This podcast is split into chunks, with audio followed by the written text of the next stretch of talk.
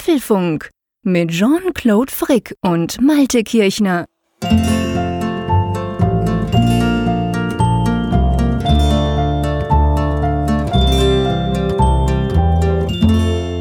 Herzlich willkommen zum Apfelfunk-Ausgabe Nummer 132, aufgenommen, wie immer, am Mittwoch, dem 29. August. Äh, Ausgabe 132, Malte, man könnte eigentlich auch sagen, Ausgabe 2 vor Apple-Event, oder? ja, wenn du es so sehen möchtest, das stimmt. Also der Countdown läuft. Wir sind jetzt ja in der letzten Ausgabe des Augusts und der September steht natürlich ganz im Zeichen des iPhones. Ja, ganz genau, definitiv. Und ähm, von dem her gesehen, auch da werden wir natürlich drüber sprechen. Aber bevor wir auf die Themen gehen, ich glaube, wir dürfen gut und gerne mal unseren Steady-Abonnenten danken, oder? Oh ja, oh ja. Wir haben ja dazu aufgerufen, dass ihr jetzt die neue Möglichkeit habt, uns zu unterstützen auf regelmäßiger Basis über Steady. Das ist ja ein Dienst, über den man dann so Abos abschließen kann, auch jederzeit wieder beenden kann. Und ja, wir sind überwältigt über die positive Resonanz, oder? Ja, definitiv. Das muss man wirklich sagen. Also ihr habt uns da schon ganz, ganz toll geholfen und habt da quasi Abos gelöst. Wir haben ja verschiedene Abos, die ihr da quasi machen könnt, um uns zu unterstützen. Ja, und das freut uns einfach riesig. Wir werden selbstverständlich, wie wir das versprochen haben, dann auch diese, die, die, die die Leute, die das gerne möchten, dann hier ganz offiziell noch verdanken mit Namen und so. Aber lasst uns da noch kurz ein bisschen Zeit. Wir müssen das alles noch rausdröseln. Und man muss ja die Leute auch fragen vorher, gell? Genau, Datenschutz geht über alles. Also genau diejenigen, die uns da gesponsert haben und bei denen die Namensnennung inklusive ist, die bekommen dann demnächst noch eine E-Mail von uns, wo wir euch nochmal fragen, ob euch das überhaupt recht ist. Genau, dass wir uns da quasi bei euch öffentlich bedanken. Aber auf jeden Fall vielen Dank an der Stelle auch natürlich vielen Dank für die, die uns nach wie vor auf PayPal unterstützen. Auch da werden wir bald mal wieder eine kleine Liste ähm, durchgehen, ganz öffentlich und äh, auch bei Flatter. Also das ist ganz fantastisch, dass ihr uns da wirklich die Stange haltet, die Treue haltet. Es freut uns sehr. Und ähm, ja, ich glaube, das passt gleich. Wir geben ja unter anderem das Geld auch dafür aus, dass wir ab und zu mal eine Live-Sendung machen können, oder? Genau, nächste Woche ist es wieder soweit. Wir haben ja gesagt, immer die erste Sendung eines jeweiligen Monats ist dann Live-Sendung, es sei denn, es spricht mal was dagegen oder es spricht etwas dann auch dafür, bei einer anderen Gelegenheit etwas zu machen. Das weiß man natürlich nicht, aber diese Faustregel könnt ihr euch merken. Es gibt ja auch einen Kalender auf apfelfunk.com in der rechten Spalte. Da könnt ihr mal gucken, wann sind die nächsten Sendungen. Und ja, die nächstbeste ist jetzt der 5. September, also nächste Woche Mittwoch. Da könnt ihr ab 21.45 Uhr live dabei sein, wenn ihr mal mitbekommen wollt, wie wir hier den Apfelfunk aufzeichnen. Ob wir das dann aus tausend Stücken zusammenschneiden oder ob das am Stück produziert wird, falls ihr es nicht glauben wollt. Ansonsten natürlich, wie gewohnt, gibt es die Sendung auch hinterher im Abruf Aufruf. Also das ist natürlich garantiert. Genau, also ganz normal. Ähm, einfach die, die uns quasi live zuhören wollen und dann auch quasi per Twitter uns mit uns Kontakt aufnehmen wollen oder so, die können das tun. Ähm, ja, und wir machen das ja immer live. Das muss man auch sagen. Das kriegt ihr dann mit, wenn ihr euch da quasi einschaltet um Viertel vor zehn nächste Woche, wie wir ein kurzes Vorgespräch führen und wie wir dann irgendwann mal runterzählen und dann quasi geht's los. Ähm, wir schneiden da ja nichts dran rum. Ich glaube, das ist mit auch etwas, was uns beiden sehr gefällt, gell? Zu wissen, dass es quasi live ist. Ja, also einerseits ja, weil es natürlich authentischer ist. Auf der anderen Seite, man muss natürlich besonders Acht geben, dass man sich hier nicht verhaspelt. Aber gut, ja, das, das ist ja auch ein bisschen ständig, Ansporn. Stimmt, ich verhaspel mich ja nie. Nein, also natürlich, man sollte möglichst gut sprechen und keinen Mist rauslassen. Aber wenn es halt mal passiert, dann kann man auch korrigiert werden durch dich zum Beispiel oder dann spätestens natürlich mit ähm, Hörerfeedback, das ja nach wie vor sehr zahlreich bei uns eintrifft. Aber komm, lass uns mal über die Themen sprechen. Wir haben nämlich, für das wir eigentlich so ganz kurz vor diesem Apple-Event Event sind, das natürlich alle beschäftigt und auch, sage ich mal, die Klatschspalten füllt, haben wir trotzdem, finde ich, ganz viele noch auch andere Themen. Oh ja, doch, es ist eine ganze Menge los, so jenseits des Mainstreams möchte ich erstmal nennen. Und das erste Thema ist ein Blick in die Geschäfte, in die Ladenregale. Welche Apple-Produkte verkaufen sich eigentlich am meisten mit interessanten Erkenntnissen? Ja, ganz genau. Dann werden wir wie immer über Betas sprechen, über Betas sprechen müssen, über iOS 12 Betas und auch über ein Update fürs MacBook Pro 2018, das diese Woche rauskam. Es gibt Produkte, bei denen denkt man, die gibt es gar nicht mehr. Und tatsächlich ist es auch so, die gibt es nicht mehr zu kaufen. Trotzdem gibt es noch Updates. Airport Express hat ein besonderes Update bekommen. Und das ist, hat es in sich. Was es damit auf sich hat, das klären wir später auf. Genau, der Tim Cook hat auch, beziehungsweise Apple hat auch ein Update bekommen. Ziemlich genau vor sieben Jahren nämlich wurde Tim Cook Chef. Da werden wir natürlich drüber sprechen. Äh, der ist jetzt genau, hat quasi sein siebenjähriges Jubiläum gefeiert. Da müssen wir mal über drüber sprechen, ob es eine bessere Version ist als die vorherige. Das werden wir definitiv sprechen, ja, stimmt. Ja, die Gerüchte verdichten sich und damit sind wir beim Mainstream. iPhones, Apple Watch, iPads, Fragezeichen. Also da gab es nochmal neue Medienberichte, die teilweise vorhandene Gerüchte bestätigen. Wir werfen mal so einen Gesamtblick auf das Ganze. Ähm, ja, was sind die aktuellen Gerüchte? Wo geht die Reise hin? Wir fachsimpeln mal ein wenig darüber. Ganz, mal. Ja, ganz genau. Und dann ähm, drücken wir ja ab und zu an unseren iPhones rum. Die Frage ist, ob wir das noch lange tun können. Es geht nämlich aktuell das Gerücht rum, dass 3D Touch vielleicht verschwinden könnte. Da müssen wir natürlich unbedingt drüber sprechen. Die schönsten Geschenke sind ja die, für die man selber nichts bezahlen muss. Und eine Lieblings-App von uns beiden, Reader, die RSS-Reader-App, die ist zurzeit kostenlos verfügbar im App Store. Und was es damit auf sich hat, was daran sein könnte, wir sprechen mal drüber. Und ich frage mich jetzt gerade, warum du von der Nordsee das anders aussprichst als ich vom Land, aber das tun wir nachher klären. Ja, und dann haben wir natürlich noch eine Umfrage der Woche. Klar, logisch. Die von letzter Woche und eine neue und auch Zuschriften unserer Hörer, dieses Mal sogar mindestens vier Stück. Warum und welche das sind, hört ihr dann am Schluss dieser Sendung. So, lass uns mal anfangen. Und da gab es ja einen Bericht von 9 to 5 Mac diese Woche, ähm, wo es darum ging, ja, welche Apple-Produkte sich jetzt rein stückzahlenmäßig denn eigentlich am besten verkaufen. Und ganz ehrlich gesagt, äh, Malte, äh, ich hätte, also hättest du mir jetzt diese Frage gestellt, Jean-Claude, was denkst du, was? Ich hätte ja voll daneben gegriffen. Ja, ich schätze, du hättest wahrscheinlich die gleiche Antwort gegeben wie ich im ersten Moment, nämlich ich schätze mal iPhone, Ja, logisch, oder? klar, Das iPhones. ganz, Overall ganz klar. quasi, iPhones verkaufen sich am meisten. Aber das stimmt ja überhaupt nicht. Ja, iPhones kosten ja auch eine Menge. Insofern ist es dann, dann doch nicht das iPhone, sondern witzigerweise, also das, das, das basiert auf einer Erhebung, die, glaube ich, bei der US-Kette Best Buy gemacht wurde. Das Genau. ist ja so eine Elektronikhändlerkette. Da kann man, glaube ich, so ein bisschen mit Mediamarkt vergleichen, oder? Ja, genau, genau. Einfach die ist. So im weitesten Sinne. Ist, ich weiß nicht, wie es bei euch in Deutschland ist. Bei uns sind die Mediamarkts waren nie so ganz flächendeckend, aber Best Buy ist wirklich, also ich glaube, es gibt praktisch keine amerikanische Stadt, die nicht mindestens ein, zwei, drei, vier Best Buys hat. Also schon sehr flächendeckend. Aber du hast recht, das ist eigentlich wie Mediamarkt, ganz genau. Oder Expert, diese Expert-Gruppe, die ist eigentlich hier noch so an der Fläche, glaube ich, noch größer unterwegs. Aber ich will da gar nicht in das Fettnäpfchen jetzt reinlaufen. Wahrscheinlich werden wir draußen Leute haben, die jetzt sagen, nee, das ist ja alles Quatsch, was ihr sagt. Die und die Elektronikmarktkette ist noch viel weit verbreiteter. Auf jeden Fall die Erkenntnis, die wir gewonnen haben, ist, dass an Platz eins da stand, ja, was stand denn da? Der Dongle, ein Dongle. Und zwar der USB-C, ähm, beziehungsweise der, der, der Headphone Jack Dongle. Also sprich Lightning auf Klinke.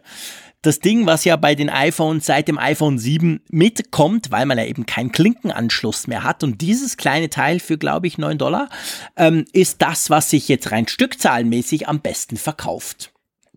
Ja, und wenn man sich die weitere Topliste mal so ansieht, dann entdeckt man noch viele weitere Dongles darin. Also unter anderem das Lightning zu USB-Kabel ist dort vertreten. Ähm, da haben wir zum Beispiel auch den Lightning Digital Audio-Video-Adapter oder wir haben das den USB-C zu USB-Adapter. Also diese, dieses ganze, dieses ganze Angebot an Adaptern, die da auch durchaus mehr geworden sind mit den Jahren, ist dort vertreten. Aber es gibt ja auch durchaus Produkte, die jetzt zwar jetzt nicht so die, die ähm, Top-Kategorie sind, also unsere Reflexantwort, sondern äh, aber ja durchaus ja auch dann nicht als Dongle klassifiziert sind, also sprich die AirPods zum Beispiel. Genau. Hab mir gerade überlegt, komm endlich zum Punkt, lass die blöden Dongles weg. Komm zu dem Teil, was mich am meisten freut. Ja, genau, nämlich die AirPods, die gibt's zwar noch nicht lange, also 2017, Q3, äh, wurden die quasi ausgeliefert. Aber die haben sich eigentlich in dieser relativ kurzen Zeit, also nicht mal in einem ganzen Jahr, haben die sich massiv nach vorne, ge ge sind die massiv nach vorne geprescht eigentlich. Also die AirPods verkaufen sich extrem gut. Das haben wir ja schon öfter gehört aus Zuliefererkreisen, aus Asien etc., dass die AirPods wirklich gut laufen. Aber es ist spannend, das auch mal so zu sehen, dass die sogar zum Beispiel diesen Lightning to, to Jack Adapter jetzt mal langsam überholt haben. Also das ist schon, finde ich, recht interessant. Weil Ja, die ja doch also- viel teurer sind. Sorry, wenn ich dir da reinrede. Also das Ja. ist ja nicht ein 9-Dollar-Teil oder auch die Earpods Richtig. quasi, die mit Kabel, die kosten ja auch nicht so viel. Und die lässt Genau. er auch mal irgendwo liegen. Aber die AirPods, das ist ja schon eine Hausnummer. Die sind ja relativ teuer. Ja klar, mit, mit ich glaube fast 200 Euro Genau. hierzulande ist das schon eine Größenordnung und vor allem im Vergleich eben zu den anderen Teilen, die wir dort finden, wo man ja wirklich sagen kann, sie sind aus plausiblen Gründen Massenware. Klar. Weil so ein, so ein 10er oder 20er, den le legt man ja schneller mal eben auf den Ja, und die Ladentisch als man eben vor allem auch schnell, diese kleinen Dinge. Auch das, auch das. Ja, ja, gerade gerade dieses äh, Klinkenstecker auf Lightning-Kabel ist ja nun wirklich sowas von klein Ja. und übersichtlich. Also das ist wirklich schnell mal aus der Hand gefallen oder verloren. Mhm. Ja, und die AirPods sind halt ein anderes Kaliber. Wir haben ja lange überlegt, als die AirPods kamen, da war es ja so, es gab ja ewig da Lieferschwierigkeiten, mhm. dass viele Leute, die dann nicht ganz früh dabei waren, doch eine ganze Weile gewartet haben. Und für uns war ja mal die Frage, schafft Apple einfach nicht die Stückzahlen? Ist die Produktion jetzt so komplex oder ist tatsächlich so eine gewaltige Nachfrage nach dem Artikel da, dass das eben so lange dauert? Und die Antwort kann man ja nun sagen, anhand dieser Statistiken, deutet ja darauf hin, dass die AirPods sich wirklich so in einem Maße verkaufen wie ein x-beliebiges 10 Euro Adapterkabel. Und das ist natürlich schon eine ganz andere Größenordnung. Ja. Also da war es ja kein Wunder, dass sie erstmal die Massenproduktion aufnehmen mussten. Vielleicht kann man sagen, hat Apple selber das auch ein bisschen unterschätzt, oder? Ja, das ist gut möglich. Also ich, ich könnte mir absolut auch vorstellen, dass die AirPods am Anfang vielleicht nicht in diesen Stückzahlen produziert wurden auch und dadurch waren ja auch extrem lange Wartezeiten am Anfang. Klar, ich nehme an, Apple sobald sie dann gemerkt haben, dass die sich wirklich super gut verkaufen, haben sie natürlich die ganze Produktion hochgefahren. Aber das hat sich am Anfang, hat das damit zu tun gehabt. Inzwischen ist es ja schon länger so, dass man die eigentlich relativ problemlos bekommt. Aber offensichtlich, zumindest wenn man mal nach Best Buy geht, nach dieser Statistik sieht man, dass die eben immer noch sehr gut laufen und sich eigentlich auch stückzahlenmäßig sehr gut verkaufen. Aber sprechen wir noch mal kurz über den Topseller. Ich meine, das hat ja auch eine Bedeutung, dass ja. eben gerade dieser Klinke auf Lightning-Adapter sich damit Abstand am besten verkauft. Was sagt uns das? Ja, das ist schon spannend. Also das sagt uns letztendlich, dass ganz, ganz viele Leute diesen Klinkenanschluss brauchen. Also diesen, diesen klassischen, ich sag mal, salopp altmodischen Kopfhöreranschluss. Das heißt ja im Umkehrschluss, ich meine, ich brauche dieses Ding auch ganz einfach, weil ich zum Beispiel noch Mikrofone habe, so Lavalier-Mikrofone, die man sich ans Revers heften kann, an, an, an, an irgendwie an mein Hemd oder so. Und wenn ich was aufnehme, da brauche ich den Adapter natürlich auch bei den neuen iPhones. Aber das heißt eigentlich auch, dass wahrscheinlich, und ich spekuliere da, weil ich muss ganz ehrlich sagen, ich selber bin ja schon ganz lange wireless only unterwegs. Also ich brauche diesen, diesen, dieses Kabelzeug eigentlich schon lange nicht mehr. Eben abgesehen von dieser Spezialanwendung, wenn ich da so Radiointerviews mache oder so. Aber ähm, das heißt eigentlich, dass sehr viele Leute offensichtlich Kopfhörer haben, die sie nicht gegen die beigelegten wie heißen die Earpods, genau, Earpods mit dem Lightning-Anschluss tauschen mögen und drum dann diesen Lightning-Adapter, also Lightning-to-Klinke-Adapter benutzen oder? Mhm. Genau, ja, also es zeigt zumindest, dass Apples Strategie, die Leute dazu zu bewegen, eben auf Wireless komplett zu gehen, weil da steckt ja dahinter. Also das muss man ja ganz klar sagen. Der, der, Ver genau. der, der, Verzicht auf den Klinkenstecker und die Möglichkeit, das nur noch mit Adapter zu machen, war ja so ein Fingerzeig, dass Apple eben selbst die ganze Zukunft des, des Kopfhörers eher im kabellosen Bereich sieht mhm. und die Leute ermuntern wollte, das zu tun. Und es war ja immer die Diskussion darüber, ob das jetzt leidlos über die Bühne geht. Also ist mhm. das jetzt so ein Anschubser, wie es ihn ja zum Beispiel beim USB, äh, beim, beim äh, CD-Laufwerk, beim MacBook Air gegeben hat oder bei anderen Geschichten, auch bei den USB USB-Anschlüssen, USB-A-Anschlüssen, dass dann die Leute sagen, naja, eigentlich ist es ja richtig, was Apple da macht. Es musste erstmal nur einer kommen, der den Mut hatte, es zu tun. Und fünf genau. Jahre später redet kein Mensch mehr darüber, weil es dann längst dann Standard ist, dass man zum Beispiel kein CD-Laufwerk mehr hat, dass man zum Beispiel keine rotierende Festplatte mehr eingebaut hat. Und hier scheint es mir doch so zu sein, dass es eben nicht so leidlos über die Bühne gegangen ist. Dass also eine Fraktion, ich weiß jetzt nicht, wie groß sie ist, aber sie scheint ja nicht ganz so klein zu sein, eben nicht den kabellosen Weg gegangen ist bislang mhm. und eben sich jetzt behelfen muss mit Adaptern. Vielleicht auch mit Adaptern, weil die Leute dann mehrere Kopfhörer haben. Dass sie und, und nicht Lust haben, jedes Mal umzustecken, dann diesen Adapter, sondern das ist ja recht praktisch. Man macht den, der ist ja so klein, man macht ihn an den Klinkenstecker dran und lässt ihn einfach dran baumeln. Ja. Und dann hat man auch nicht so leicht das Problem mit dem Verlieren. Dann hat man halt einfach seinen Standard-Kopfhörer mit einem Lightning-Anschluss. Genau. Und dass, dass man auch vielleicht, weil der Preis nicht so hoch ist, sagt, na gut, ich habe jetzt drei coole Kopfhörer, einen von Bose, einen von sonst wem und kaufe ich mir einfach drei Lightning-Konverter und dann habe ich das Problem für mich gelöst. Dann muss ich nicht immer Angst haben, dass ich das eine eingepackt habe und das andere habe ich vergessen. Ja.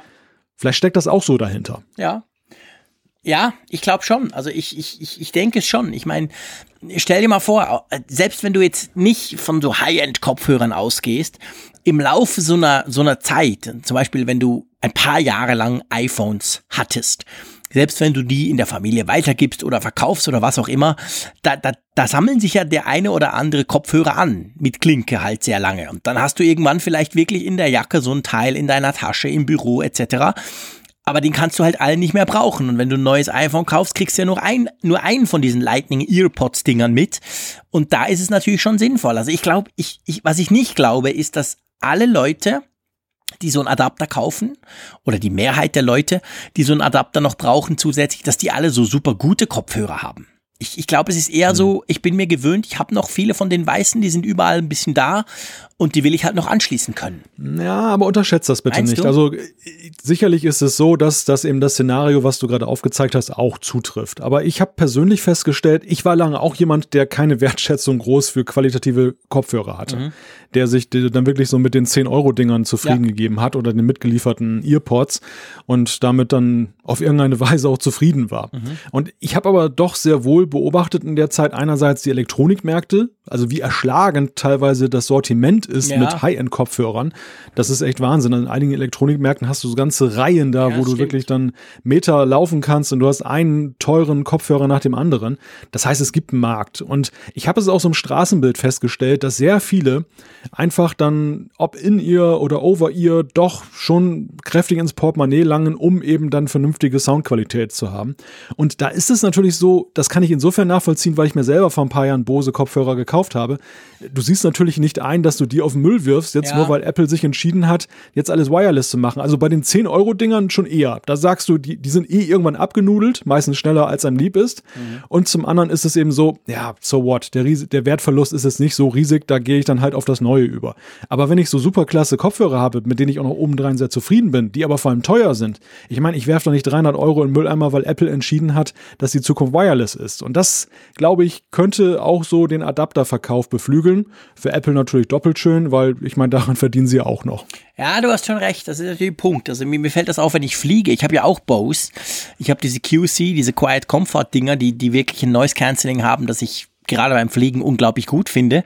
Ich habe da mal gewechselt auf die, die, ähm, auf die Wireless-mäßigen, QC35, glaube ich. Hatte vorher die 15er, also das waren zwei Generationen zurück und die hatte ich schon Gebrauch gekauft und irgendwann dachte ich, ja komm, die sind jetzt wirklich langsam etwas älter. Ähm, aber es ist natürlich schon so, wenn du 300 Euro oder 300 Schweizer Franken für einen Kopfhörer ausgibst, dann willst du den möglichst lange halten, haben, was man ja auch kann. Die Dinger gehen ja an und für sich nicht kaputt. Von dem her gesehen, ja, das könnte, ja, das, ist, das fällt mir auch beim Fliegen auf. Ich achte mich dann immer. Ich meine, da haben ja, ist ja Bose fast schon, die haben fast ein Monopol. Also die meisten, die, die irgendwie viel fliegen und so ein Noise Cancelling Kopfhörer haben, die haben einen Bose. Und das sind schon nicht alle, oder ich würde sogar mal sagen, wenn ich so an meinen letzten Flug, meinen letzten Langstreckenflug, das war die WWDC, dann wenn ich da so gucke, das, das sind schon die meisten mit Kabel, ja. Und die sind halt eben natürlich logischerweise nicht Lightning, die, das ist Klinke. Ja, ja, ja ich gebe dir recht. Ist wahrscheinlich tatsächlich eher der Punkt, dass man halt sich mal, dass man mal Geld investiert hat für Kopfhörer und die halt weiter nutzen will. Ja, ja. Aber was denkst du jetzt? Ich meine, etwas ganz Spannendes und das macht dieses Thema irgendwie aktuell. Nicht nur, dass wir das jetzt hier bringen, sondern man, man kommt ja die Gerüchte und die gibt's jetzt doch schon länger, seit einigen Monaten, hält sich ja das Gerücht, dass Apple jetzt beim kommenden iPhone, wie es dann auch heißen mag, ähm, genau diesen Adapter weglassen will. Weil sie quasi hm. sagen, ja, jetzt haben alle, das brauchen wir jetzt nicht mehr oder so. Das würde ja eigentlich so ein bisschen dagegen sprechen, wenn du jetzt diese Statistik bei Best Buy anguckst, weil offensichtlich ist eine riesen, äh, ist, ein, ist ein großes nach wie vor, die Leute wollen dieses Teil noch? Oder meinst du, Apple macht das und weiß das und denkt, ja cool, da verkaufen wir einfach mehr davon? Ja, es kann kein Zufall sein, dass so kurz vor dem iPhone-Event dieses Thema jetzt gespielt wird. Dass, ja, ähm, stimmt. Diese Adapterfrei. Schon komisch, dass man ausgerechnet jetzt diese Zahlen auswertet. Ja. Ich äh, kann mir nach Apples äh, Logik vorstellen, dass sie tatsächlich sagen, wir verzichten auf das Ding, weil es war ja sowieso ein Zugeständnis das ja, sie gemacht klar. haben. Damals, es gab ja, als die ersten Gerüchte kamen, dass das nächste iPhone keinen Klinkenstecker mehr hat, es gab ja eine riesige Diskussion darum. Mhm. Und äh, mit dem Ergebnis, dass man ja damals schon einen recht negativen Tenor vernahm im Netz. Ja, und total, da, klar. Da war, da war natürlich dieser Adapter, der beigelegt war, war dann so ein bisschen balsam und hat ja auch tatsächlich dazu beigetragen, dass diese Diskussion, als dann das iPhone kam, ja auch relativ schnell abebbte. Es gab zwar in einigen Reviews dann noch so Aussagen dazu, da wurden ja auch dann die Klinkenstecker-Adapter getestet auf Soundqualität Qualität und so weiter. Ja, Aber genau. nach drei, vier Wochen redete ja kein Mensch mehr darüber in der, in der Öffentlichkeit. Ja. Und das äh, hat Apple somit ganz gut eingefangen. Ob sie das allerdings jetzt als Dauerding ansehen, als Dauerzubehörartikel, so wie jetzt zum Beispiel dann eben, was ja standardmäßig in der Packung ist, dieses kleine, diese kleine Büroklammer, um dann, dann den mhm. SIM-Slot aufzumachen, da kann man natürlich ein Fragezeichen dran setzen. Wenn ich mir die Statistiken ansehe, wären sie gut beraten, es noch zumindest eine Modellgeneration weiter zu tun. Es sieht momentan für mich nicht so aus, als wenn die kabellose Zukunft schon so Raum gegriffen hat, dass man wirklich sagen kann, man kann das vernachlässigen, diesen Anteil derer, ja, die sich dem jetzt versperren. Nee, das glaube ich auch. Also das ist definitiv der Punkt. Also ich meine, seien wir ehrlich, Kopfhörer mit Lightning findest du praktisch nirgends. Es gibt ab und zu mal, dass irgendein Hersteller sagt, hey, das ist speziell fürs, fürs iPhone und der hat einen Lightning-Anschluss. Und sonst äh, ist schon noch nicht alles wireless. Ja, da gebe ich dir ab. Ich meine, es sind ja auch jetzt dann erst zwei Jahre. Sollten wir nicht vergessen. Das iPhone 7 kam jetzt im September vor zwei Jahren raus. Das ist ja jetzt nicht schon so, dass es seit fünf Jahren quasi keinen Klinkenanschluss mehr beim iPhone gibt. Das ist ja noch in Anführungszeichen relativ neu, auch wenn inzwischen fast alle anderen Hersteller nachgezogen haben. Und selbst Google ja, den munkelt man auch nach. Jetzt beim Pixel 3 gibt's das dann auch, beziehungsweise die haben schon beim Pixel 2 rausgeschmissen. Beim ersten Pixel haben sich noch über Apple lustig gemacht, so nach dem Motto, wir haben's dann noch. Beim zweiten war es schon weg. Alle anderen, abgesehen von Samsung, haben den inzwischen rausgeschmissen. Du findest kaum mehr Smartphones, die den noch haben. Mir fällt dann aber auch auf, dass in den Reviews, wenn es dann ein Smartphone noch hat, wie zum Beispiel die Samsung-Geräte, wird das auch immer ganz positiv herausgestrichen, so nach dem Motto, hey, der hat das noch. Ja, ich glaube auch, dass Apple, was das Adapter-Thema angeht, weiterhin unter besonderer Beobachtung der Leute ist. Und ja. das hat vor allem mit einem Punkt zu tun, dass Apple natürlich ja eine große Designkompetenz zugesprochen wird und dass jede Art von Zwischenstecker, Adapter natürlich designmäßig nicht als optimal empfunden wird. Also ich glaube, so ein Billighersteller nimmst du das schon eher ab, wenn ja. du sagst, na gut, da musst du jetzt dann noch irgendwie ähm, eine Mehrfachsteckdose dran machen, zum Beispiel. Während bei Apple die Erwartung der, der Konsumenten ist, dass es natürlich in jeder Lebenslage und vor allem auch eben in ihrer Arbeitssituation, im, im Use Case einfach auch perfekt aussieht. Das mhm. also ein relativ normales Nutzungsszenario und das ist ja nun mal, ich habe einen Kopfhörer, ich habe ein iPhone, ich will vielleicht Musik hören. Das ist ja jetzt nicht irgendwie absurd oder exotisch, das zu wollen. Und dass, dass, dass, dass das nur möglich ist, dann eben mit unter Zuhilfenahme eines Adapters. Das ist so ein Wermutstropfen. Man muss mal sagen, beim iPhone ist der Wermutstropfen gering, weil, wie gesagt, ich finde diesen Adapter, der ist so, wir sagen hier an der Küste immer Lütt, dass äh, das nun wirklich nicht ins, so ins Gewicht fällt. Ich habe eher die Angst bei dem Ding manchmal, dass er zerbrechlich ist oder das Kabel abreißt, weil es wirklich sich so klein und, und fisselig anfühlt. Während ja bei anderen Geräten von Apple ja die Adaptergröße durchaus schon größere Dimensionen annimmt, wenn ich mal so an USB-C denke und dann, wenn du noch so ein, so Hub da dran machen musst, um dann deine Geräte beispielsweise anzuschließen, falls du den Bedarf hast. Ja, ja, klar, massiv. Also ich meine, der, der, der, der, der Adapter Lightning auf dreieinhalb Millimeter oder auf, auf, auf Klinke, der ist tatsächlich winzig. Ich meine, es gibt andere Hersteller, die machen das anders, zum Beispiel Google.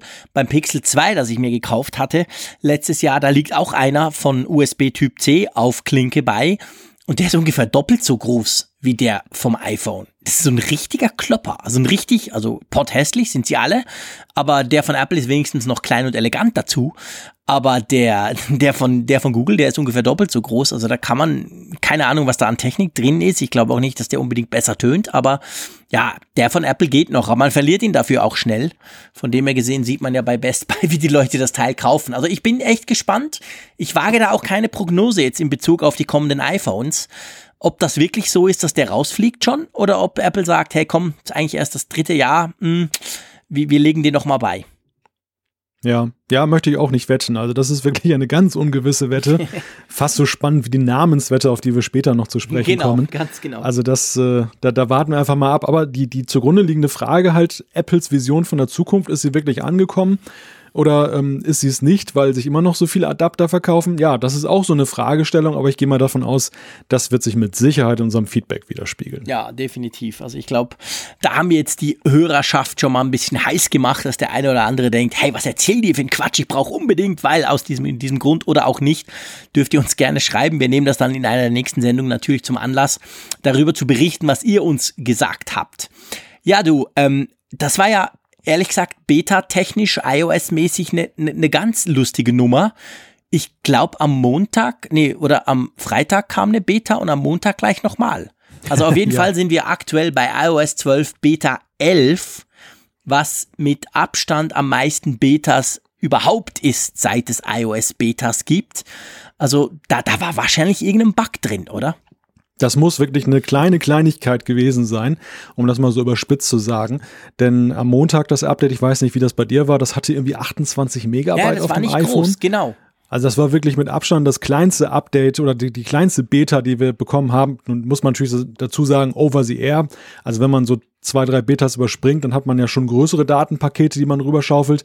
Aber wer wirklich jede Beta installiert hat, der hat hier wirklich eine Mini-Beta vorgefunden und aufgrund der kurzen Zeit und der Größe würde ich auch sagen, da ist irgendein kleiner Bug irgendwie gekommen, bei dem man auch nicht abwarten wollte, jetzt noch bis zum Golden Master oder mhm. bis zur nächsten regulären Beta, sodass man dann nochmal eine zwischengeschoben hat. Der aber auch nicht alle ja auch betroffen sagen, hat. Also ich habe überhaupt ja. nichts gemerkt. Diese erste, also quasi die iOS 10 Beta, die lief bei mir problemlos zwei Tage lang. Ja, wer weiß, was sie da entschärft haben, was ja. vielleicht noch zum Tragen genau, gekommen wäre genau. mit einem späteren Datum. Vielleicht war auch daher der Zeitdruck. Also auf jeden Fall, die Beta-Nummer von iOS hat sich ja mittlerweile völlig abgekoppelt von den restlichen Betas, die wir da bekommen. Also wenn wir zum Beispiel mal macOS nehmen, mhm. ich glaube, das, das steht gerade bei 9 erst, oder? Ja, ja, genau, das steht erst bei 9. WatchOS glaube ich sogar nur bei 8, weil diese die 7er iOS 12 Beta, die ja dann zurückgezogen wurde, die gab es bei WatchOS nicht. Und jetzt diese, diese 11er, die aktuelle, gab es auch nicht und die 10er glaube ich auch nicht.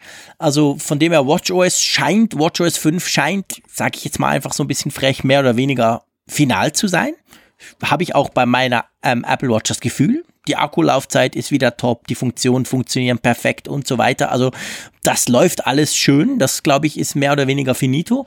Und iOS, da gab es offensichtlich noch das eine oder andere. Das ist tatsächlich so, dass sie da viel weiter sind bei den Betas. Ja, aber nichtsdestotrotz, ich glaube, wir können schon damit rechnen, in zwei Wochen, wenn dann das Apple-Event ist, dass dann Apple sagt, hey, und übrigens iOS 12 kommt jetzt am Freitag oder so. Das Ding, das Ding ist fertig, oder?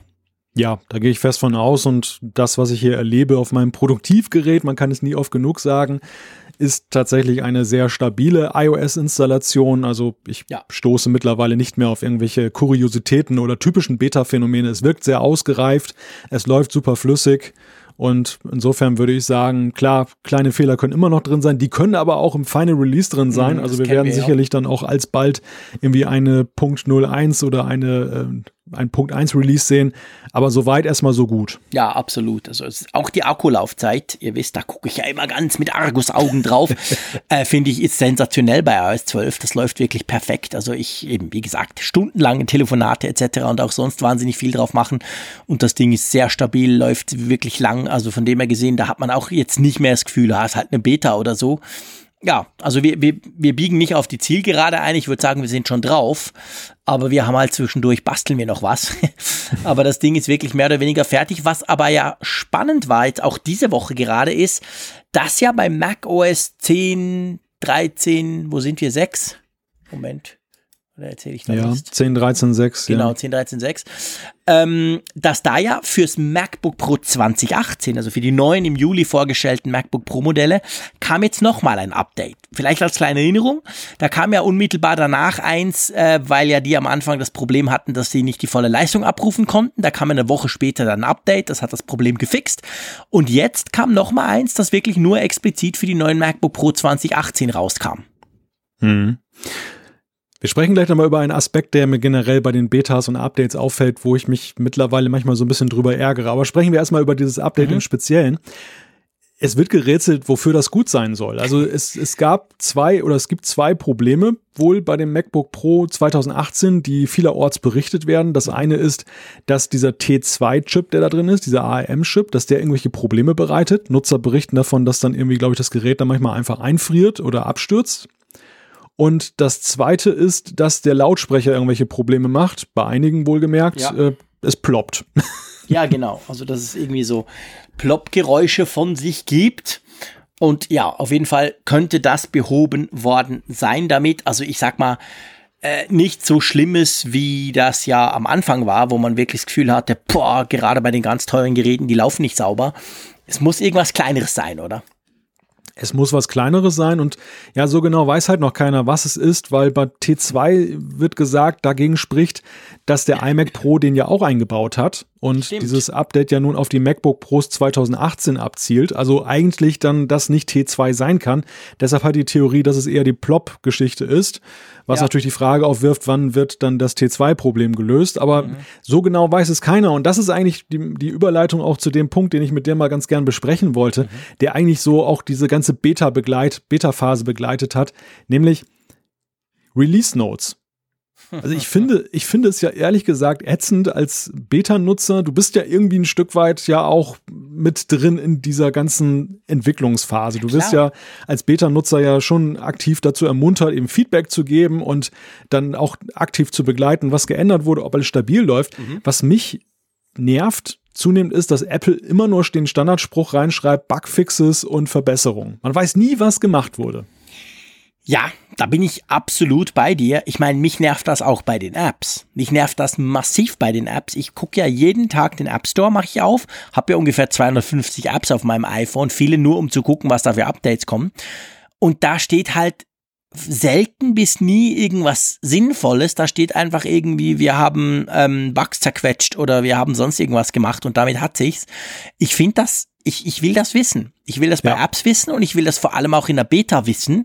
Und es fällt mir zum Beispiel auch auf, ich, ich, ich habe den Eindruck, ich, ich kann mich täuschen, aber ich habe den Eindruck bei iOS 12, dass da noch weniger steht oder bekannt wird als früher, weil ich weiß nicht, wie es dir geht, immer wenn so eine Beta kommt, 9 to 5 Mac ist ja da immer wahnsinnig schnell, die Webseite. Die mhm. schreiben dann quasi rein, was anders und neu ist. Und früher haben die schon anhand der Release Notes zuerst mal reingeschrieben, hey, das, das, das, das, das, das, so. Und dann noch innerhalb haben sie halt getestet und gemerkt, hey, das Icon ist jetzt rund und da ist es blau statt gelb oder irgend solche Geschichten. Und das ist viel weniger geworden. Also ich glaube tatsächlich ja. irgendwie Apple ist, was das anbelangt, zurückhaltender. Was ja komisch ist bei einer Beta, weil ich meine, wir machen ja alle bei der Beta mit. Wir wollen durchaus ja eigentlich auch wissen, was denn da geändert wurde. Ja, und es geht ja auch nicht darum, dass Apple uns jetzt erzählen soll, irgendwelche Interna, was da im Hintergrund in der Software läuft. Dass das so geschlussfolgert wird durch Leute wie uns oder 9 to 5 Mac ist ja völlig okay, dass wir halt gucken, ähm, ist die Prozessor-Performance jetzt nochmal besser geworden? Ist das Akkuverhalten besser? Das sollen sie da nicht reinschreiben, in Gottes Namen. Aber der, der Punkt ist für mich die wirklich offensichtlichen Geschichten. Und da reden wir zum Beispiel über neue Splash-Screens, wir reden über ja. Icons und so weiter. Also wirklich Dinge, die ja offenkundig sind, weil öffentlich in Anführungszeichen. Dass man aber nie, nicht das irgendwie mal kennzeichnet so, oder halt exponiert, sondern dass es so eine digitale Schnitzeljagd geworden ist, herauszufinden, oh, was könnte sich denn geändert haben. Es, es mindert auch, finde ich, so ein bisschen bisschen die Lust, eine Beta zu installieren. Weil man manchmal mhm. so denkt, was soll das jetzt schon bringen? Also äh, ich bin nun, so wie du, dann halt immer unterwegs. Ich will es eigentlich sofort wissen, aber ich könnte mir eben vorstellen, wenn jetzt nicht dieser journalistische Fall wäre jetzt, dass, dass wir auch darüber berichten hier, da, dann könnte ich auch erstmal abwarten, was 9 to 5 ja. Mac berichtet, ob es mir das überhaupt wert ist. Ja. Und gerade weil es als Public Beta aufgezogen ist, ist es ja auch so, es ist ja halb öffentlich. Es ist ja nicht jetzt wirklich so nur so eine Insider-Kiste, die Apple da fährt, sondern es ist ja wirklich auf breiten Füßen. Das mit den Apps stimmt übrigens auch. Ich habe das selber auch mal bei Funkgerät gemacht, dass ich nur reingeschrieben habe, Bugfix mhm. und Verbesserung, habe gleich einen auf den Deckel gekriegt von Nutzern, die gesagt genervt. haben, das, das kann ja wohl nicht sein. ja, ja, genau. und seitdem kennzeichne ich immer alles, was da drin ist, was sich verändert weißt du, ich hat. Ich denke, wir, wir können es ja, wir ja aufmachen. Ich meine, bei der Beta eben, ich fände für die, die mitmachen, die ja, die ja das irgendwie auch ja, ich meine, wir committen uns ja auch. Wir installieren das sogar auf unseren Produktivgeräten wie Idioten. Also von dem her gesehen will ich auch wissen, was geht. Das ist das eine. Aber wenn du das weiterziehst, sei es zu iOS-Updates, bei großen, also bei Updates finde ich, da schreiben sie ja dann schon jeweils was rein. Auch wenn iOS 11.3 kommt oder so. Also wenn du auf den Screen klickst, jetzt nicht eine Beta, dann siehst du ja schon, was gegangen ist. Aber gerade auch bei Apps. Ich, ich sehe das so oft bei Leuten. Ich, ich mache mir immer so ein bisschen den Spaß, wenn ich, wenn ich meine Hände an ihr iPhone kriege, klicke ich auf den App, auf den App Store und da steht da 53. Da wird mir gleich schlecht, weil es passiert bei mir nie, weil ich mache das jeden Tag. Ich installiere immer alle Updates sofort. Und dann frage ich so, hey, aber äh, du hast irgendwie WhatsApp, ganz ein wichtiges Update und Facebook und hier und da, Buh, interessiert mich nicht, oder? Buh, was bringt's mir denn? Und da würde ich, denke ich, sind eben die Entwickler auch ein bisschen in der Pflicht. Da musst du halt was reinschreiben, um die Leute auch ein bisschen zu motivieren. Und natürlich, mir ist schon klar, man kann nicht immer neue Features bringen, so im Sinn von, hey geil, du kannst jetzt das und das machen.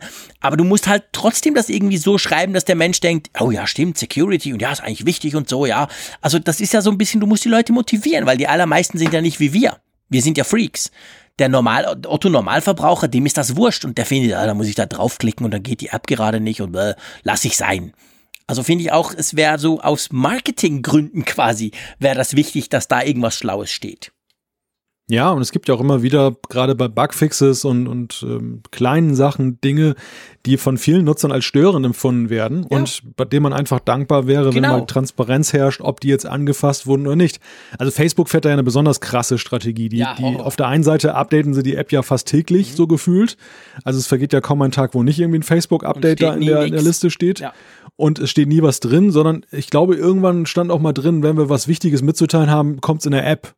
das ist so. Ja, ja, genau. Also idiotisch. Das, das ist so die maximal mögliche Dreistheit dann so den Google Nutzer ist ähnlich. Gegenüber. Google auch. Also zum Beispiel YouTube, die schreiben immer das Gleiche rein. Die schreiben irgendwie, wir haben verbessere Veränderungen am Raum-Zeitkontinuum oder irgend sowas. Die haben so einen Spruch und der kommt dann immer. Und ich denke dann so, ja, okay, Freunde, aber was habt ihr jetzt wirklich gemacht? Startet das Ding schneller, äh, was auch immer.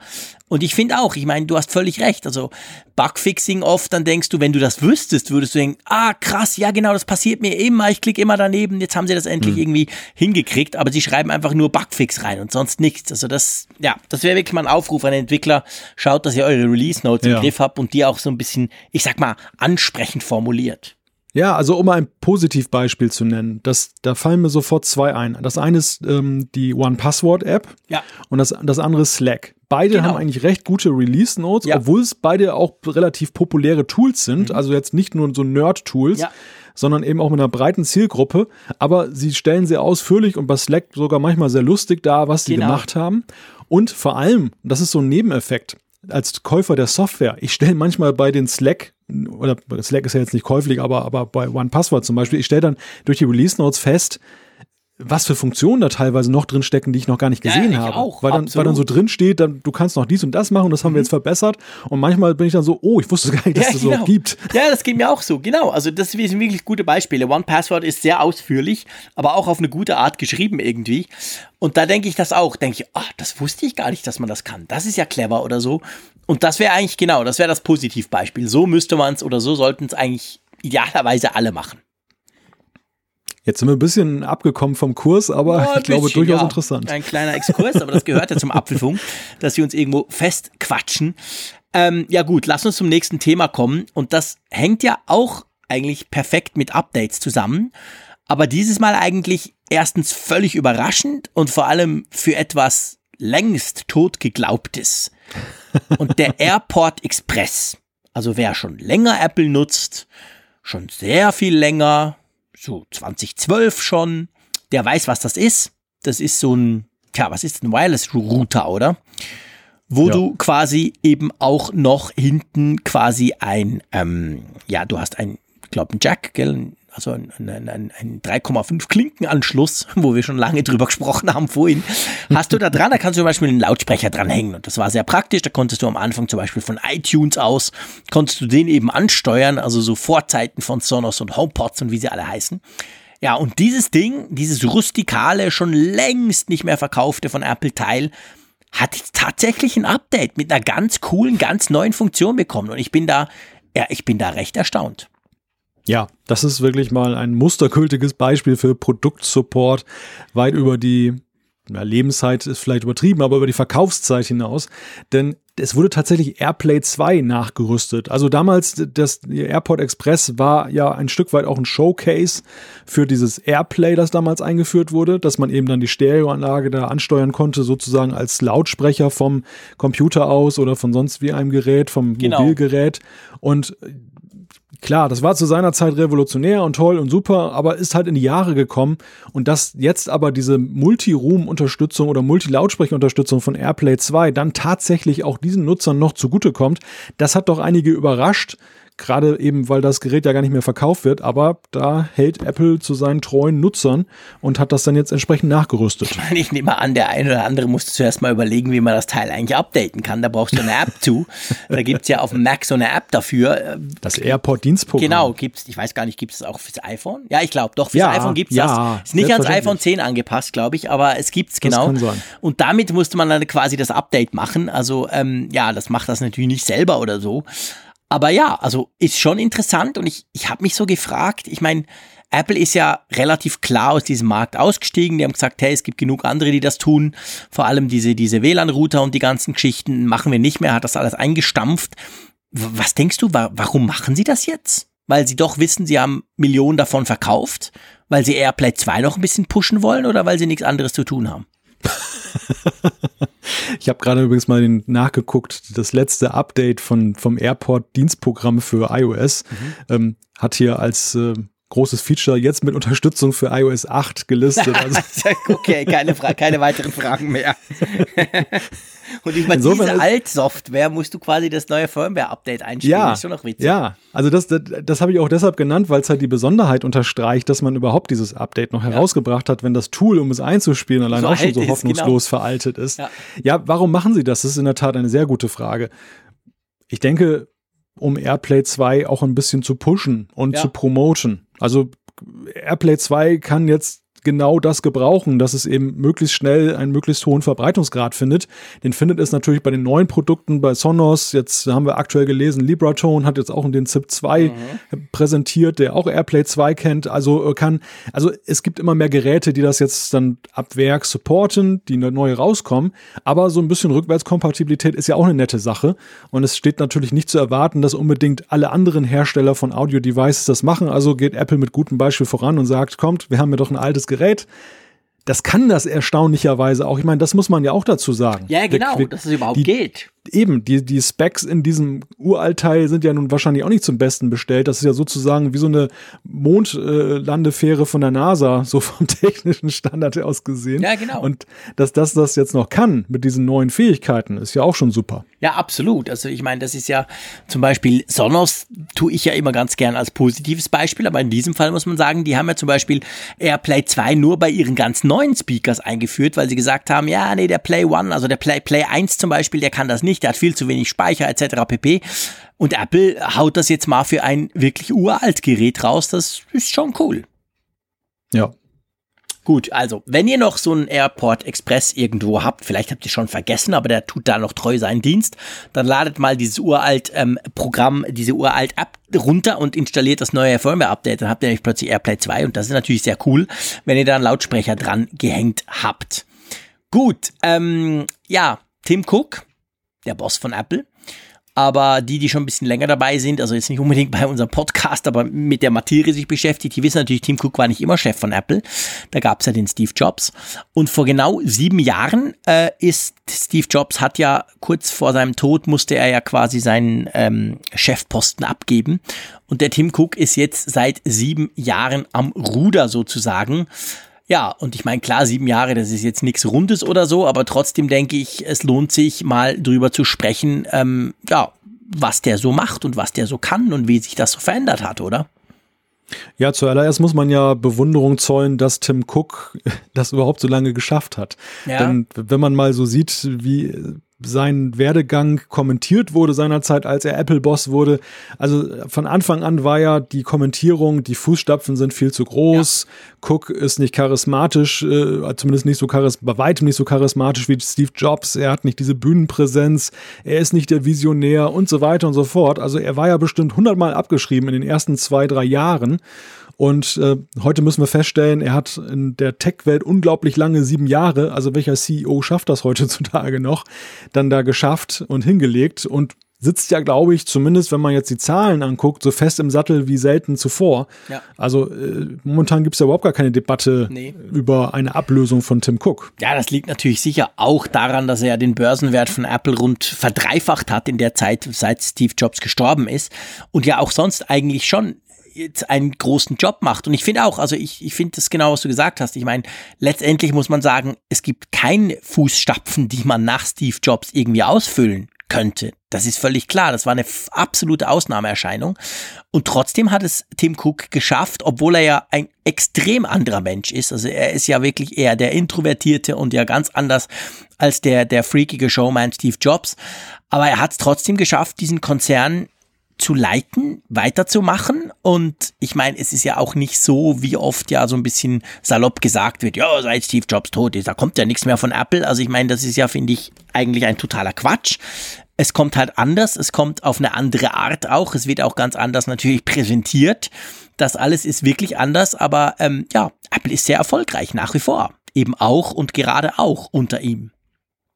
Ja, also Cook spielt ja seine Stärke aus, die er ja schon zu Lebzeiten von, von Steve Jobs ja auch dann ausgespielt hat. Er war ja damals der Chief Operations Officer, glaube ich, der COO ja. und war ja dann auch der Wegbereiter dieser genialen Logistikkette. Ja die ja nun nicht äh, unendlich große Lagerbestände geschaffen hat, sondern so die Just-in-Time-Produktion perfektioniert hat und das ja nun in einem globalen Maßstab, also einerseits mit den wahnsinnigen Stückzahlen, die Apple produziert, aber auf der anderen Seite eben auch mit diesen riesigen geografischen Wegen, die zu überwinden sind, dass so ein iPhone, das zum Beispiel dann in China gefertigt wird, dann auch just in time eben mhm. weltweit in einem bestimmten Maße verfügbar ist. Da, ja. Das kann man, auch wenn der Einzelne vielleicht sagt, oh, ich muss drei Wochen warten auf mein iPhone, aber das muss man erstmal hinkriegen in der Stückzeit, dass man es in drei Wochen schon liefern kann ja, genau. und nicht das in drei Jahren.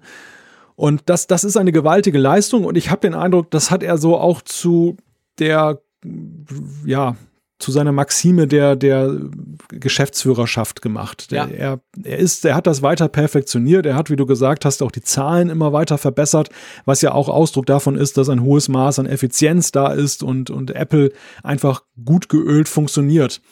Der Vorwurf oder sagen wir mal so, das Vorurteil, das viele ja hatten, auch basierend auf seiner vorherigen Karriere, war ja immer, dass Tim Cook eher der Verwaltertyp ist. Ja, genau. Und dass er nicht der, ganz definitiv nicht der Visionär ist. Dafür hat er ja auch dann andere, also er hat ja wie kaum ein anderer ja auch, finde ich, auf Keynotes die Sachen jetzt wegdelegiert, weg von der, der Boss macht alles, nee. hin zu, äh, es gibt für Hardware jemanden, es gibt für Software jemanden und Johnny Ive ist sowieso sankrosankt. Also das, das hat er ja durchaus verändert. Ja, ja. Wie siehst du das heute? Also ist, ist, das, ist das weiterhin ein guter Kurs? Funktioniert Apple eigentlich jetzt nur noch, weil Steve Jobs das toll aufgebaut hat und, und Tim Cook hat es gut weiterverwaltet? Oder hast du den Eindruck, die Ära Cook ist auch gekennzeichnet von einem gewissen Maß an Kreativität und Zukunftsgewandtheit? Ja, ich glaube schon. Weil seien wir, seien wir doch ehrlich, klar, der Steve Jobs, ich meine, das ist eine Ikone, das müssen wir nicht diskutieren, aber seien wir ehrlich, äh, sieben Jahre sind im Tech-Business eine unglaublich lange Zeit. Auch bei Apple. Also wir wissen ja alle, wie schnell sich Entwicklungen drehen, wie, wie schnell was passiert. Und ich meine, wir wissen, das iPhone 4S, da war der Steve Jobs noch definitiv dran beteiligt. Zwei Tage vor der Vorstellung ist er gestorben mit Siri etc. Aber ich meine, seit da ist viel Wasser den Rhein oder welchen Fluss wir auch nehmen wollen, heruntergeflossen. Und da sind ganz viele Entwicklungen gekommen und die hatten mit dem Steve Jobs definitiv nichts mehr zu tun. Nehmen wir ein iPhone 10 mit der randlosen Geschichte, mit den Gesten etc. pp. Nehmen wir eine Apple Watch. Also von dem her gesehen denke ich schon, ähm, man kann Apple nicht vorwerfen, dass sie nicht mehr innovativ sein, seit Steve Jobs gestorben ist. Ja, ja, also das ist in der Tat ja eine, eine Debatte, die aber ja schon engagiert geführt wird. Ja, ich sehe auf der einen Seite sehe ich ja so die Leute aus dem Mac-Lager, die sagen, das Kerngeschäft Apples ist über Jahre ein wenig vernachlässigt worden. Jetzt haben sie eine Schippe mehr drauf getan, jetzt mit, gerade jetzt angefangen mit der Pro-Linie. Wir erwarten noch andere schöne Dinge, die da eben kommen sollen. Und ähm, gleichermaßen Klar, es gab zum Beispiel jetzt die AirPods in der Zeit, in der Ära Cook, die wurden ja nun als, als große Innovation unter seiner Leitung gefeiert. Aber die ganz große neue Sparte ist ja auch nicht da, oder? Nein, das ist so. Aber die Frage, die, die sich mir stellt, und ich drehe es eben ein bisschen um, die große neue Sparte hat auch kein anderer gemacht. Also stellt sich die Frage, vielleicht gibt's die einfach im Moment noch nicht. Also es ist natürlich im Rückblick, wenn du die Industrie per se mal anschaust, ist es natürlich so, die Entwicklungen, die Steve Jobs angestoßen hat, das, das waren natürlich unbestellte Felder. Das gab schon MP3-Players vor dem iPod, klar, aber die Art und Weise, wie er es gemacht hat und wie er damit den Markt aufgerollt hat, war halt speziell. Es gab schon Smartphones, es gab auch Touchscreen-Smartphones vor dem iPhone, aber das iPhone hat es halt besser gemacht. Aber im Moment ist es ja jetzt nicht so, ich meine, gehen wir mal davon aus, Huawei hätte jetzt die super duper Brille, die alles kann und wo wir sagen, Herr, was, wir hatten früher Smartphones, wir Idioten, gebracht. Wir hätten die jetzt oder wir sagen, okay, die ist im Moment da, mal gucken, wie sich das entwickelt. Aber man sieht ja im Moment nichts solches. Wir sehen auch nicht ein Smartphone, das drei Wochen hält im Akku von jemand anderem. Und das lässt mich halt, wenn ich das so ganz global quasi angucke von der ganzen Industrie, lässt mich das glauben, dass ich jetzt nicht denke, dass Apple irgendwie weniger innovativ ist, weil andere machen es ja auch nicht. Es zeichnet sich im Moment noch nicht so ganz ein Weg ab. Klar, man könnte zum Beispiel Siri nehmen und sagen, hey, 2011 hatte man schon das Gefühl, wow, guck mal, krass, wir können mit unseren Geräten sprechen. Und da wurde ja Apple inzwischen auf beiden Seiten links und rechts überholt. Das haben sie irgendwie verpennt. Aber ähm, nur weil quasi the next big thing, was alle erwarten, was Steve Jobs so alle acht, neun Jahre mal geliefert hat, nur weil das jetzt noch nicht kommt, finde ich nicht, dass Apple deswegen nicht mehr innovativ ist. Hm. Ja, gut, ich meine, diesen Vorwurf will ich ja auch gar nicht erheben, da bin nee, ich nee, weit klar, von entfernt. Aber die, aber die Frage zielte ja schon, schon in die Richtung. Ja, genau. Die, die, und es ist natürlich so die Sorge, die über allem schwebt, dass da so ein, ein Microsoft-Phänomen entsteht. Ja. Weißt du, dass das eben, man hat seinen Topseller, das war bei Microsoft Windows, die hatten auch andere Sparten und ganz andere Dinge, auch teilweise große Dinge. Und ähm, bei Apple ist es ganz klar, wenn man sich die Zahlen anguckt, ja weiterhin das iPhone. Mhm. Völlig unbestritten. Und auch da, es, es, schwingt so ein bisschen die Sorge mit, dass man sich zu sehr darauf ausruht, der Smartphone-Markt lahmt ein wenig, aber nicht bei Apple momentan, aber es könnte immer mal passieren, dass da der große Change kommt. Und was macht Apple dann? Nun muss ich mal zur Ehrenrettung sagen, dass ich, und da, da sehe ich wiederum den großen Verdienst von, von Cook, er hat den Services-Markt, finde ich, sehr stark mhm. gefördert. Und das sieht man ja eben auch in den Zahlen. Also es ist eher so eine, so eine Innovation, die gar keiner bemerkt, so recht, ja. weil sie recht schleichend und durch die Hintertür kommt. Aber Apple hat ja schon da ein gewaltiges zweites Standbein mittlerweile aufgebaut, wenn man sich so den, die Kuchenverteilung mal der Umsätze ansieht. Ja, und vor allem ist es ja so, wenn du Leute fragst, auch Analysten, hä, warum ist denn das iPhone so erfolgreich? Dann ist es ja nicht unbedingt so, weil es alles besser macht oder weil es eine bessere Kamera hat oder weil es geiler aussieht, sondern sehr oft kommt man dann relativ schnell zu diesem Satz, ja, es ist das Ökosystem.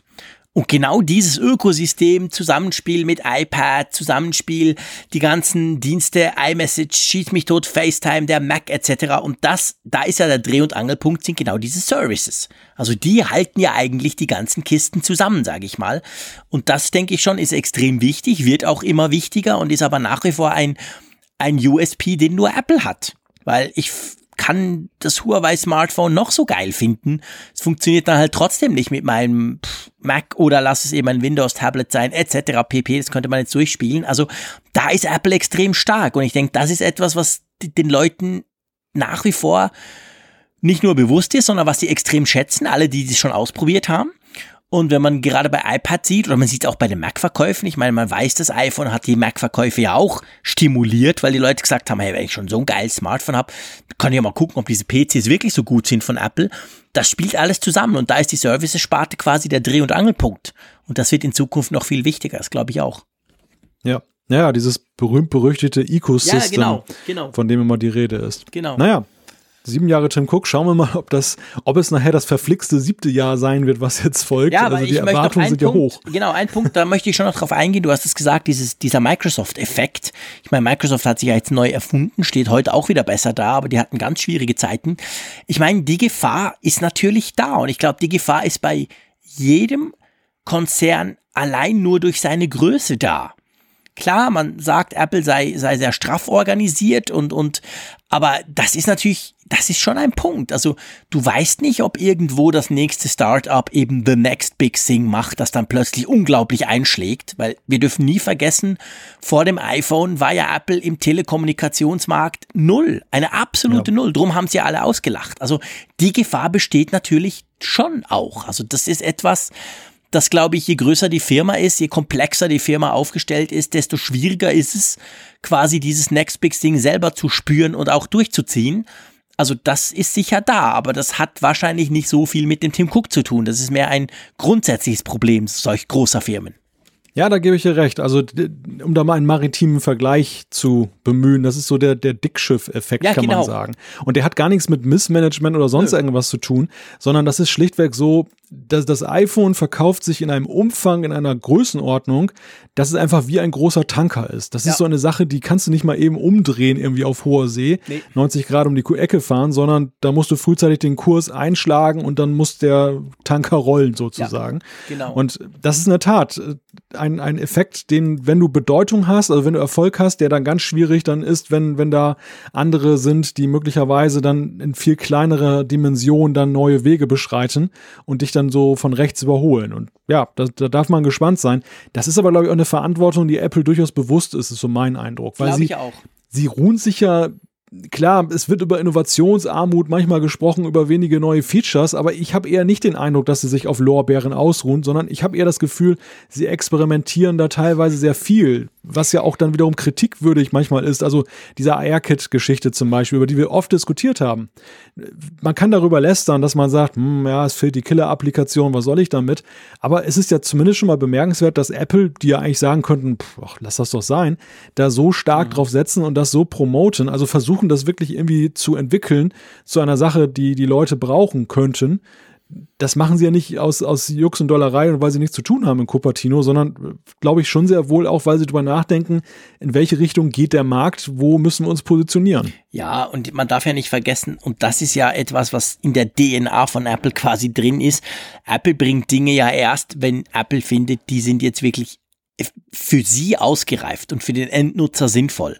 Ich meine, auch das iPhone, das wurde ja ewig lange entwickelt. Andere Firmen hätten das schon dreimal auf den Markt gebracht, aber halt weniger cool, weniger speziell, weniger einfach zu bedienen.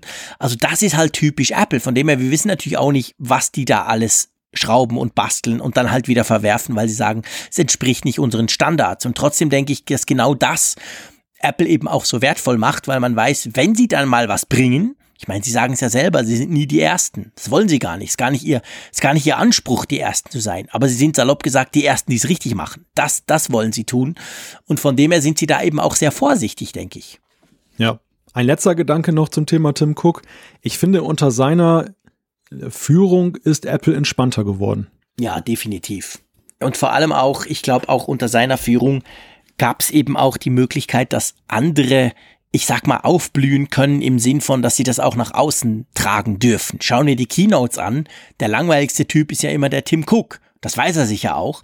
Aber dann kann eben Craig Federighi mal die Scherze machen, die früher der Steve Jobs gemacht hätte. Und, oder der Phil Schiller erzählt mal irgendwas. Also ich, ich habe auch das Gefühl, also wenn, wenn die Art, wie sie auf der Keynote miteinander umgehen und wie sie das tun, ich meine, früher war es der Steve Jobs, und da durfte ihm einer ein Glas Wasser bringen oder das neue iPhone und damit hatte sich's Punkt.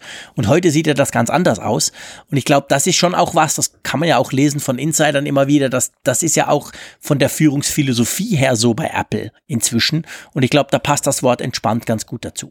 Hm. Ja, gut, ich meine, die Keynotes, man muss dazu sagen, damals, Steve Jobs hat ja auch schon so seine Leute gehabt. Der ja. hatte Scott Forstall zum Beispiel für Software und ähm, auch die Hardware haben teilweise andere Leute vorgestellt.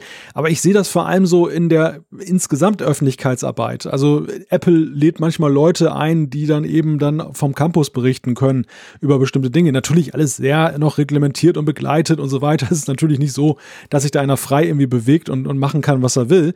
Aber es gibt gewisse Dinge, die waren unter Steve Jobs einfach undenkbar. Und ja. die, die hat Tim Cook als neue Formate, als neue Sachen eingeführt. Es wirkt einfach irgendwie offener und ein wenig entspannter, was Apple mittlerweile macht. Ja, ja, das stimmt. Das ist definitiv so. Das habe ich auch das Gefühl. Sie tun auch viel offener kommunizieren, viel ehrlicher. Sie entschuldigen sich auch mal, wenn was ist oder so. Also das, das sind Dinge, die, die Apple, finde ich, letztendlich auch gut, also generell gut getan haben. Gut. Wollen wir zu den Gerüchten kommen?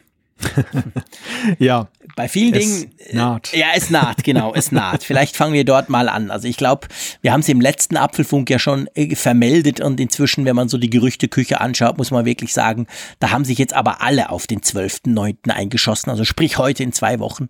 Das ist the place to be. Also ich glaube, am 12. steigt die Party, wo auch immer aber dann werden die neuen iPhones vorgestellt und jetzt gab es ja da einen, das ist der aktuelle Anlass quasi von uns, jetzt nochmal wieder drüber zu sprechen. Da gab es ja einen Bericht von Bloomberg, von Mark Gurman, den kennen Insider natürlich inzwischen als einer, ein wirklich echter Insider, der eben auch sehr viele Informationen direkt quasi von Apple bekommt. Der hat sich da in den letzten Jahren einen, ich möchte fast sagen, fast tadellosen Ruf erarbeitet. Ja, und der schreibt noch so mal ein bisschen genauer, auf was wir uns da wahrscheinlich freuen können. Und lass uns bei den iPhones anfangen. Man geht tatsächlich von drei iPhones aus. Genau, es soll drei Geräte geben. Einerseits ein größeres iPhone, Codename D33 mit einem 6,5 Zoll OLED-Display. My device, man. genau, das, das Jean-Claude-Phone. Genau, das JC-Phone. das haben sie schon eingraviert für dich. Genau, das iFreak-Phone. also das hat ein OLED-Display, so wie das jetzige iPhone 10. Ist dann halt also das größere iPhone 10, kann man einfach salopp sagen. Dual-Kamera mit drin. Neuigkeit ist, wenig überraschend, weil das hatten wir ja schon mal damals, als das Plus-Modell eingeführt wurde. Die Side-by-Side-Apps sollen wiederkommen. Man soll also im Querformat zwei Apps nebeneinander fahren können. Das ist ja bei einem so großen Display, das entspricht ja schon fast iPad Mini, ja auch dann. Wobei, wobei, darf ich da kurz reingrätschen? Ja. Da bin ich ja. gar nicht sicher. Also, äh, es kommen ja, es kommt ja die Möglichkeit quasi, wie du das beim iPhone 8 Plus zum Beispiel hast, wenn du das drehst, zum Beispiel in der Mail-App, dann hast du quasi zwei Spalten dann siehst du halt mehr. Ist einfach praktischer. Aber es sind ja, glaube ich, nicht unterschiedliche Apps, oder? Es ist ja nicht so dieses Multitasking vom iPad, oder meinst du, oder war davon sogar die Rede? Gute Frage. Weißt du, ich, ich glaube, also wenn du, wenn du das iPhone 8 Plus zum Beispiel drehst oder auch das 7 Plus, 6 Plus, das ja. ist seit da ja, dann hast du einfach die gleiche App, also eine App, aber die hat halt mehr Spalten, mehr Funktionen, du siehst mehr, bei Twitter sogar, bei der Tweetbot-App zum Beispiel hast du noch Zusatzspalte, die du anzeigen lassen kannst. Also sprich, die, die Größe wird wirklich optimal ausgenutzt. Und das war ja für mich zumindest auch ein, ein, ein echter Nachteil. Mir ist das völlig aufgefallen, dass es beim iPhone 10 eben nicht mehr so ist. Und ich glaube, das ist, soll quasi eigentlich wieder eingeführt werden. Was ich persönlich natürlich super geil fände, muss ich ganz ehrlich sagen, wäre, wenn quasi diese Multitasking-Features, die wir ja beim iPad schon seit iOS 11 haben, wenn die noch auf ein großes iPhone kommen würden. Also wirklich hm. quasi YouTube links, Twitter rechts oder so. Das wäre geil. Aber ich fürchte, wird wahrscheinlich nicht der Fall sein. Also wenn man Germans Bericht liest, ich meine, German insgesamt hatte auch schon mal bessere Quellen, muss man ja. sagen. Das, das ist äh, alles, was er mittlerweile bei Bloomberg macht. Ähm, haben wir auch schon woanders gehört. Häufig, genau, haben wir anders gehört. Okay, das, das ist noch nicht weiter schlimm, weil manchmal führt die Verdichtung ja auch dazu, dass sich sowas erhärtet. Mhm. Aber es war schon mal detailreicher. Also er bleibt ja. ziemlich vage und im Oberflächlichen, wo sich einige in der Tech-Welt schon fragen, Weiß er wirklich nichts? Oder ist es so, dass er einfach Dinge nicht rausgibt oder die Quellen ihn bitten, das nicht zu nennen, mhm. damit die nicht identifizierbar sind? Das ist aber noch eine andere Diskussion. Auf jeden Fall so, wie es sich dort liest in seinem Bericht, klingt es tatsächlich aber eher so wie das, was du dir wünschen würdest. Also ja. iPad-mäßig völlige Freiheit. Also ich habe das auch gesehen und ich ja. habe es aber sofort wieder verworfen und dachte, ja, du hast wahrscheinlich falsch verstanden oder so, weil ich fände das wirklich geil. Also ich, ich, das ist etwas, was ich bei großen äh, Android-Smartphones extrem schätze, dass du wirklich zwei Apps nebeneinander nutzen kannst, weil das wirklich auch sinnvoll ist auf, auf Smartphones. Da muss man nicht zwingend ein Tablet für haben. Aber ich irgendwie, ich kann es mir nicht so recht vorstellen. Vielleicht einfach, weil ich es so geil fände, ist auch möglich, aber ich rechne irgendwie gar nicht damit. Ich rechne damit, dass diese iPhone Plus iPhone 8 Plus zum Beispiel Geschichten zurückkommen, weil die ja verloren mhm. gingen, blöd gesagt. Aber ob es darüber hinausgeht, weil ehrlich gesagt, meinst du nicht, das hätte man langsam in der Beta irgendwie die ganzen, die da immer diese, diese Codezeilen umdrehen, um noch was rauszufinden? Meinst du nicht, das hätte man da langsam rausgefunden, sowas? Weil es wäre ja schon, es hm. wäre schon eine ziemliche Änderung bei iOS fürs iPhone. Ja gut, wenn es so ist, wie German es darstellt, dass das nur in der Mail- und Kalender-App ist, dann, dann kann man es recht gut isolieren. Also dann, dass ja. es nicht schon systemweit umgesetzt ist. Aber ansonsten gebe ich dir recht, das ist natürlich schon recht elementar. Und meistens hast du irgendwelche Keywords dann entsprechend für die genau. Orientierung genau. und so weiter, die, die dich dann da darauf stoßen, äh, dass es, dass es in diese Richtung gehen könnte. Es sei denn natürlich, man, man äh, da nutzt dann einfach diese iPad-APIs, äh, die man klar, da hat. Könnte man natürlich auch. Genau, mit den, mit den entsprechenden Standardvariablen äh, und so. Das kann natürlich sein. Ich meine, dann wird es nicht weiter auffallen, wenn man das dann damit macht. Es wäre eine schöne Überraschung, muss ja, ich sagen. Echt? Also ja, das wäre wirklich eine coole Überraschung. Es, es, hätte ja einen komischen Touch, wenn man einfach nur die Plus-Sachen wieder bringt. Nach dem Motto, ja. Hm, haben uns geirrt, war ja, nicht so toll, stimmt. hier sind genau. sie wieder. Das wäre komisch. Es, es, hätte das gewisse Extra wäre es ja tatsächlich, wenn sie es feiern könnten im Sinne von, es ist nicht nur wieder da, es ist viel besser. Ja, Und das, genau. das, insofern, ich möchte es nicht ganz ausschließen. Das wäre ein echtes Argument fürs große iPhone. Ja. Also, also ich könnte mir vorstellen, die, Argument. Ja. dass die Reise dorthin geht. Gucken wir mal weiter. Was gibt es sonst noch? Es gibt das Modell D32 mit 5,8 Zoll OLED-Display. Das ist im Stile des jetzigen iPhone 10. Das wäre dann der Vordreh. Wahrscheinlich bessere Kamera, besserer Prozessor. Und dann haben wir, und das ist ja das große iPhone, über das ja schon das ganze Jahr geredet wird. Mhm. Wie geht's eigentlich weiter nach dem 8 und 8 Plus? Und da lautet die Antwort auch bei German, also insofern Verdichtung von Gerüchten, unter dem Codenamen N84 ein 6,1 Zoll großes LCD-Bildschirmdisplay beim entsprechenden iPhone. Und das finde ich wiederum ganz witzig, so, oder was heißt witzig? Ich finde es interessant, da können wir mal drüber reden. Es soll verschiedene Farben haben und einen Aluminiumrahmen haben statt Stahl. Da geht natürlich sofort das Licht auf im Sinne von, oha, ist das die Renaissance des iPhone C? Also das 5C? Also ganz generell muss man ja zu diesem dritten iPhone, sage ich mal, muss man ja sagen, es soll ja günstiger sein als die beiden anderen. Drum hat es zum Beispiel einen LCD-Bildschirm, drum hat es zum Beispiel Aluminium und nicht den Stahlrahmen. Gleichzeitig ist es aber ja so, das ist ja vom Look and Feel und vor allem von der Bedienung her ist das ein iPhone 10, also sprich Gestensteuerung, keine Touch-ID mehr, Face-ID dafür. Also das klassische iPhone würde damit quasi jetzt rausfliegen. Das gibt's dann eben nicht mehr. Und das mit den Farben, ähm, ich meine, das Problem beim C-Phone, wie du, wie du das so schön nennst, ähm, also das iPhone, was war das? 5C, gell? War dieses farbige, ja, das Grün genau, und Gelb genau. und so. Das war ja nicht ein Topseller, sag ich mal. Und es war ja vor allem verglichen mit einem Fünfer dann, ähm, oder was bei 5S? Kam das während dem 5S oder kam das beim Fünfer? Das weiß ich jetzt gerade nicht mehr, also generationsmäßig, aber spielt keine Rolle. Das war ja einfach, ich sag mal, qualitativ ist ja das massiv abgefallen. Das war halt so ein Plastikteil. Ja. Was sicher auch eine Rolle gespielt hat, weil beim iPhone war man sich gewöhnt, iPhone zwar teuer, aber Premium. Und das Ding, das war ja nie Premium. Das war einfach iPhone und Farbe. Und das wäre ja bei diesem Modell anders, weil das Ding ist eben aus Aluminium, das, das Ding hat die ganz fancy Gestensteuerung und Face ID und alles. Also das wäre ja schon zwar günstiger als das super teure iPhone 10, aber eben ähm, und dann da Farben, also ich meine, ich fände geil. Und ich kenne ehrlich gesagt ja niemanden, ich habe noch nie von jemandem gehört, der gesagt hat, ich will keine Farben. Von dem her stellt man sich die Frage, hey, warum Apple macht ihr das nicht schon seit Jahren? Also es ist generell eine Frage, die ich nicht beantworten kann.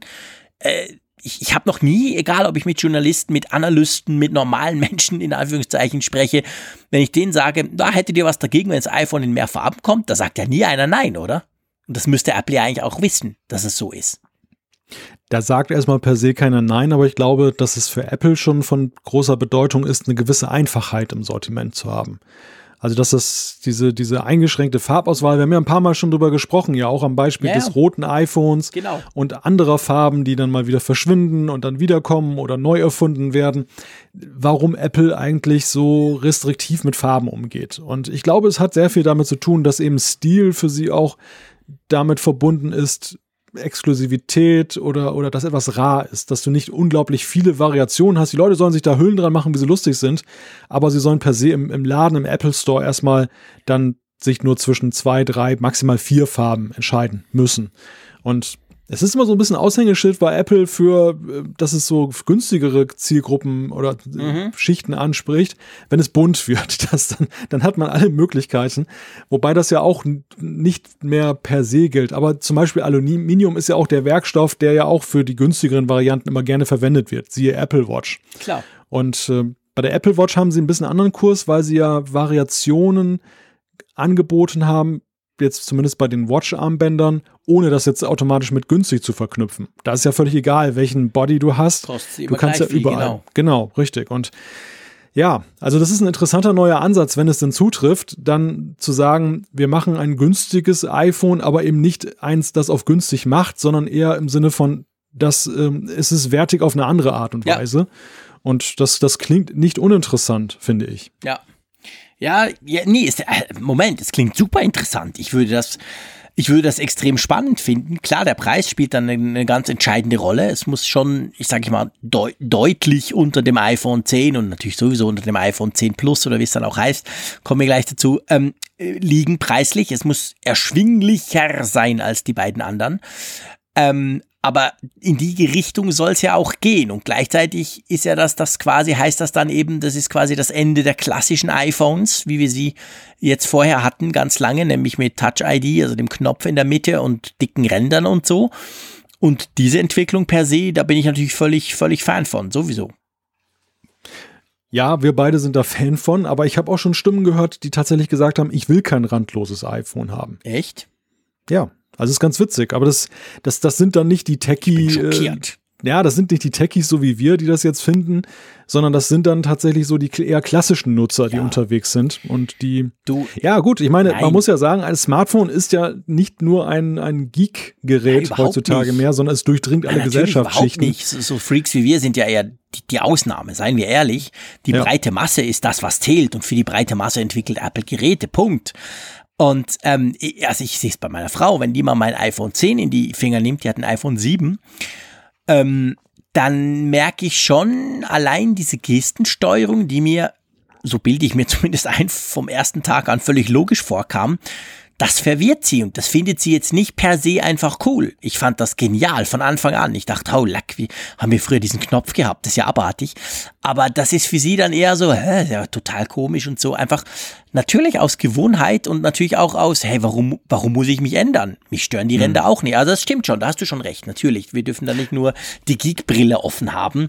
Aber trotzdem, ich meine, trotzdem, das ist ja eigentlich etwas, was wir schon seit letztem Jahr wissen. Ich meine, Johnny Ave hat ganz klar gesagt, das iPhone 10 ist das erste, aber das ist die Zukunft. Da geht's hin. Also wir wissen, der Knopf verschwindet und die Ränder verschwinden. Das, das ist völlig klar.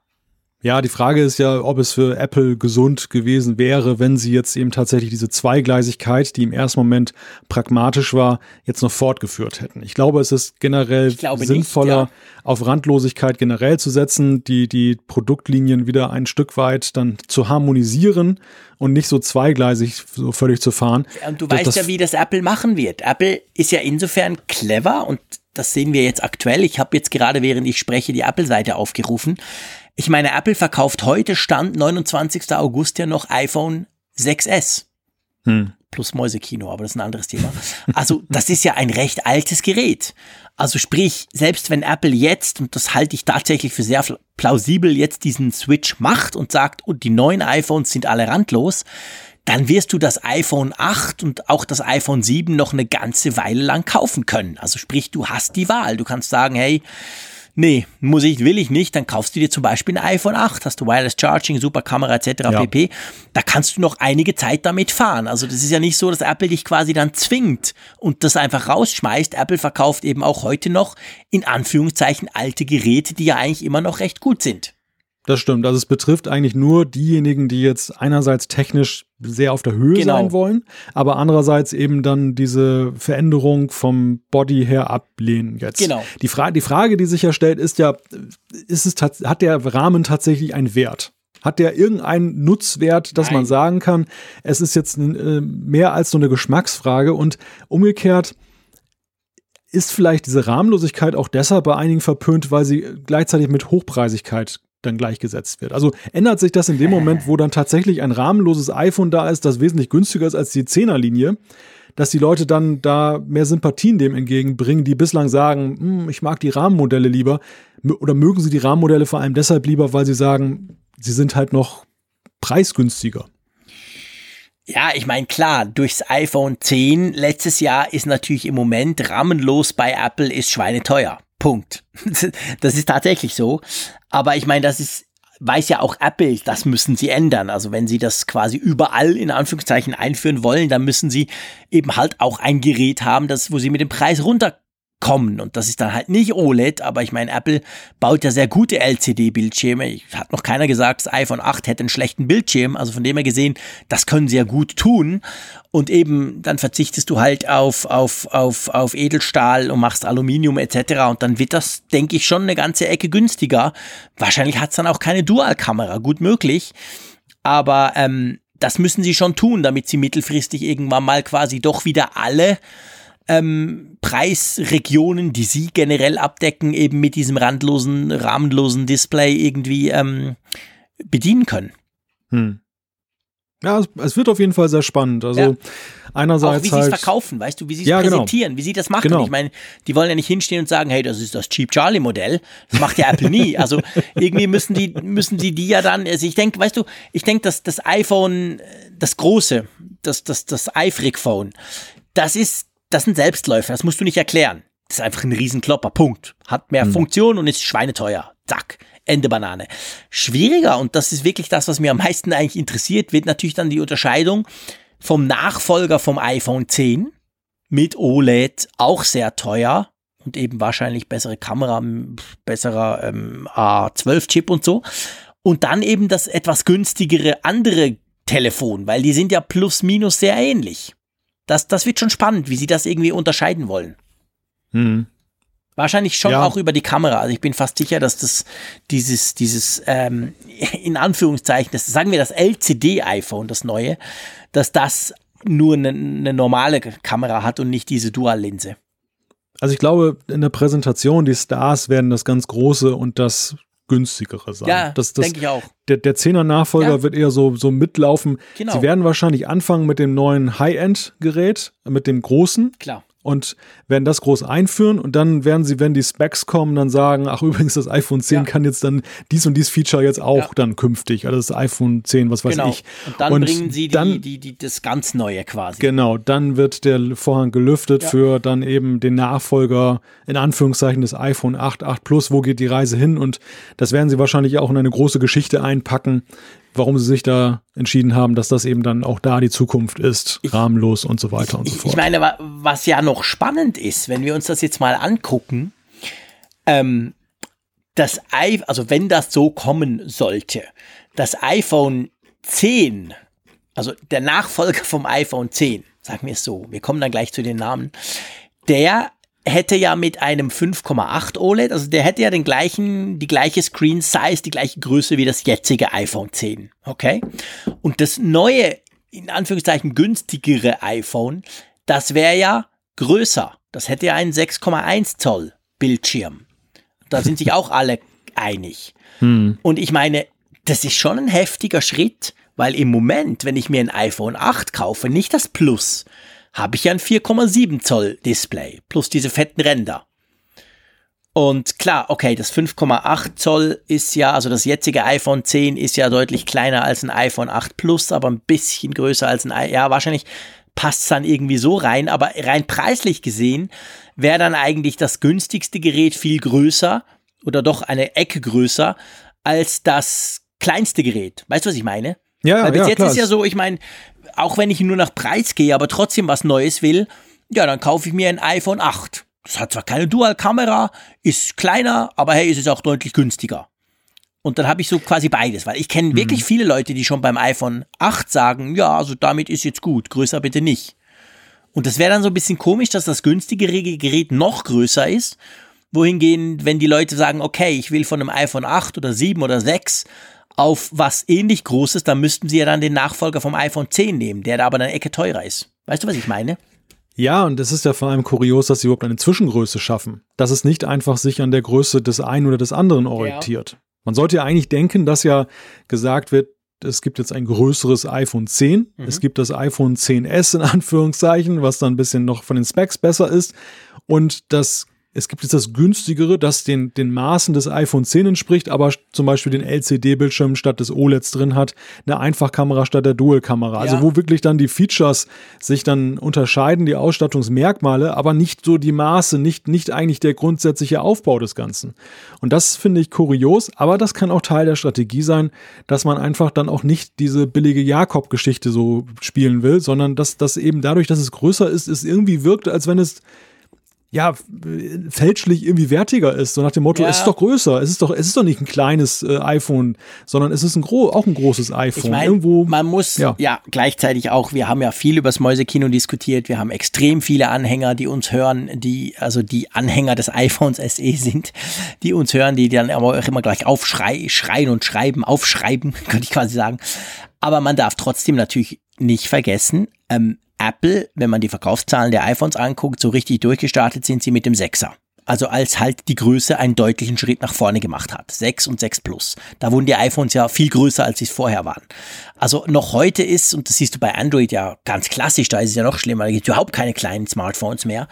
Äh, Größe ist schon das, was die Leute wollen, die große Masse. Also das muss man ganz klar so sagen. Von dem her, dieser, dieser Schritt, dieser, von dem wir ausgehen, dass dieses in Anführungszeichen günstige, das LCD-iPhone, dass das doch größer ist als das jetzige iPhone, ähm, als das jetzige quasi iPhone 8, das ist, denke ich, schon ein logischer Schritt. Wobei wir natürlich auch nicht vergessen dürfen, es ist randlos, dadurch ähm, ist es vielleicht gar nicht so viel größer. Also das kommt natürlich noch dazu. Ich meine, wenn ich mein iPhone 10 neben das iPhone 7 meiner Frau lege, da muss ich sagen, die sind eigentlich genau gleich groß. Der Bildschirm hm. ist einfach viel größer. Aber meine Frau hat vor allem viel Rand drumherum. Also, wenn ich die wirklich nebeneinander lege, da sehe ich, ja, das sind also wirklich wenigste Millimeter. Das fällt praktisch nicht auf. Ja, trotzdem, wie wird sich denn der größere Bildschirm auch möglicherweise auf den Preis wiederum auswirken? Genau, das ist ein anderer Punkt. Ja, das ist genau der Punkt. Also, das wird schon spannend, wie Apple das irgendwie ähm, ja, wie sie das einfach einordnen, wie sie das quasi präsentieren und einordnen. Und apropos Einordnung, wir eiern ja jetzt die ganze Zeit schon drumrum, weil es total schwierig ist mit groß, klein und LCD und nicht. Es gibt ja in diesem Mark Gurman Bericht auch ähm, ich sage mal, das erste Mal eigentlich überhaupt. Bis jetzt haben sich ja alle um die Namen futiert. Keiner hat sich so recht getraut, keiner wusste es. Und er hm, zumindest schreibt jetzt mal von, also er, er macht ganz konkret, hat er das Gefühl, er wisse, wie die Namen lauten sollen, oder? Ja, wobei auch er räumt ja ein, dass es dass, äh, dass es da noch keine Festlegung gibt. Dass man also immer noch am Rumschlingern ist bei Apple in die eine oder andere ja, Richtung. Wahrscheinlich ist längst entschieden, aber, sorry, aber seine Quellen wissen es nicht. Also ich meine, sorry. Natürlich, klar. Nein, das ist völlig klar, schreibt, völlig es sei, klar. Es sei diskutiert worden, es sei ganz heiß diskutiert worden bei Apple, was ich absolut glaube. Aber wir wissen alle, ich meine, im Moment werden ja Millionen von diesen Geräten gerade in Boxen verpackt. Die Kartons sind, sind, ja längst ja schon gedruckt. Da, genau. Ja, also, das ist völlig außer Frage. Aber okay, auf was, was schreibt jetzt er? Er ist sich auch nicht sicher, das stimmt. Aber wovon geht er aus? Oder was ist sein Vorschlag? Ja, einerseits ist ja XS im Gespräch, mhm. im Sinne von, dass ja das jetzt eine S-Reihe ist, ein S-Modell. Und das andere ist, da weiß ich auch gar nicht so richtig, wie das irgendwie einge reit werden soll, dass irgendwie von einem Plus-Modell die Rede sein könnte. Ja, ich meine, Plus, Plus ist ja eigentlich klar. Das iPhone 8 Plus haben wir ja auch. Aber, also ich meine, wenn das, wenn der Nachfolger vom iPhone 10 iPhone 10s heißt, dann macht das einigermaßen Sinn, weil wir haben ja, wir haben ja alle zwei Jahre bisher eigentlich diese S-Linien gehabt. Aber da muss eigentlich das iPhone 10s Plus heißen, oder? Das große. Es kann ja nicht iPhone 10 Plus heißen, sonst denkt man ja, es sei vom letzten Jahr. Also muss ja. auch ein S drin haben quasi. Aber gell, er, er schreibt leider nichts drüber, was denn dieses günstige LCD-iPhone für einen Namen kriegen könnte, oder? SX. Ja, SX, genau. iPhone 10 SX. Wow, scheiße. Oder SX umgekehrt, genau. Also Oder ihr XC. seht, das ist ein schwieriges Thema und ich muss wirklich ehrlich gesagt sagen, ich, ich denke schon, dass mit den drei und die Art eben groß, einfach Nachfolger vom Zehner und dann so ein bisschen günstigeres auch relativ groß, das, ja, das hat man jetzt wirklich von vielen Seiten gehört. Ich denke, das wird wahrscheinlich mehr oder weniger zutreffen. Aber das mit dem Namen, das ist also auch zwei Wochen vorher noch ein riesiges Problem, würde ich mal sagen. Ja, weil sich nichts aufdrängt. Also, Nein. weil es, Apple hat sich ja, sie selber werden ja eine Strategie haben und haben das längst entschieden, aber zumindest jetzt und mit dem Kenntnisstand von letzten Jahr haben sie sich in eine Lage versetzt, die ja jetzt nicht eine logische Fortschreibung so automatisch gebietet, wo du so sagst, nach, nach acht kommt neun. Neun funktioniert nicht, weil ja eigentlich schon zehn da ist. Nee, aber zehn ist, ist wiederum durch. Mit, also neun ist quasi genau. unten rausgefallen. neun Richtig, kann sie aber, bringen. Aber zehn ist dann wiederum mit einer anderen Art von Zahl und beschrieben. Und wie geht's da weiter? Wie will man das fortsetzen? Und ja, daran ange, angeknüpft ja auch die Frage, eigentlich muss da eine Linie reinkommen. Es muss ja irgendwie so ein Name jetzt sein, der dann auch dann jetzt so, weil, weil es ja letztes Jahr als Dekade beschrieben wurde. Man hat eine Dekade jetzt geschaffen mhm. und man geht in die nächste rein. Es muss ja jetzt eigentlich eine Namensgebung sein, die man eigentlich wie einen roten Faden fortschreiben ja. kann für die nächsten Jahre. Und diese Wegweisung, die wird eigentlich jetzt erst wirklich festgelegt, weil das iPhone 10 stand für sich. Ja, ja, genau. Aber jetzt ist es halt eingereiht mit seinen Brüdern und Schwestern. Genau. Und die Frage ist, wie soll die Familie heißen? Ja, das wird spannend. Also das wird definitiv eine der spannendsten Fragen sein, muss man ganz klar sagen. Gut, dann gibt's ja noch die Apple Watch. Da haben wir auch schon drüber gesprochen. Und ich glaube, ähm, was er da jetzt beisteuert, das ist nur in einem Punkt, sage ich jetzt mal salopp, wirklich spannend. Apple Watch 4 wird es geben, wird auch dann präsentiert werden. Ich glaube, das gilt inzwischen als ziemlich sicher. Ein Edge-to-Edge-Display, also ein größeres Display, auch das konnte man verschiedentlich lesen. Aber was er jetzt ganz klar sagt, und das war eine Diskussion, die wir hatten, als wir das Thema selber schon mal besprochen haben vor zwei, drei Folgen, er ist der Meinung, dass zwar das Display größer werden soll, aber die alten Armbänder noch passen. Also sprich, die Größe per se nicht größer wird, oder?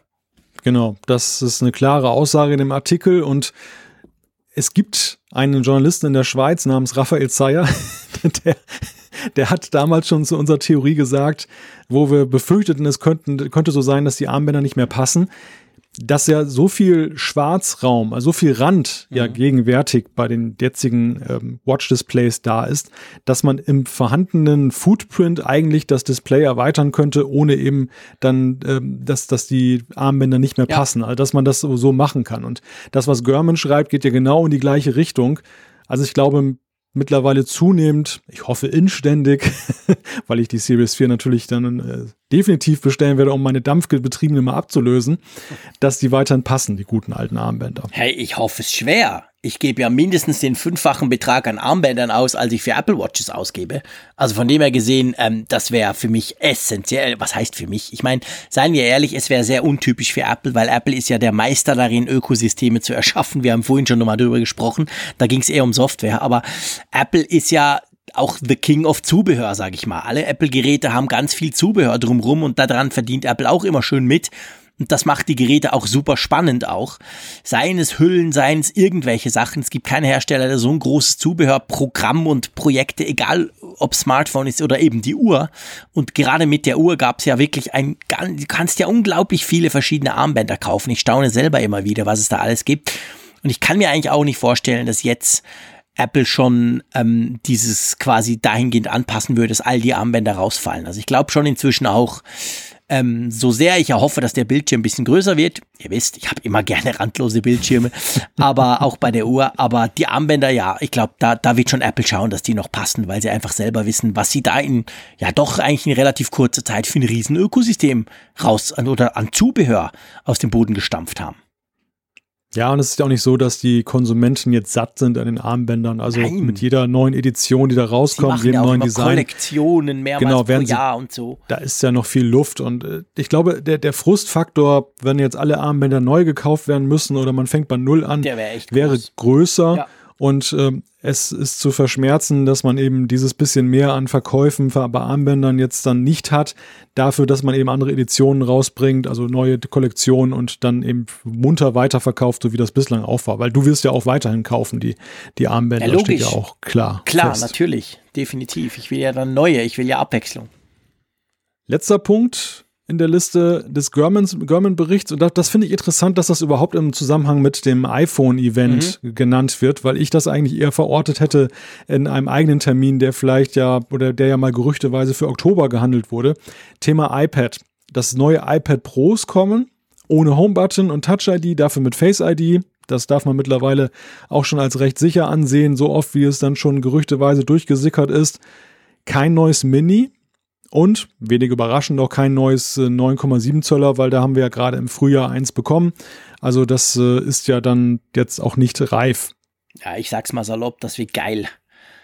Ich freue mich ein bisschen mehr über das große iPhone, aber dann kommt unmittelbar ganz, ganz knapp hinten dran gleich das iPad Pro.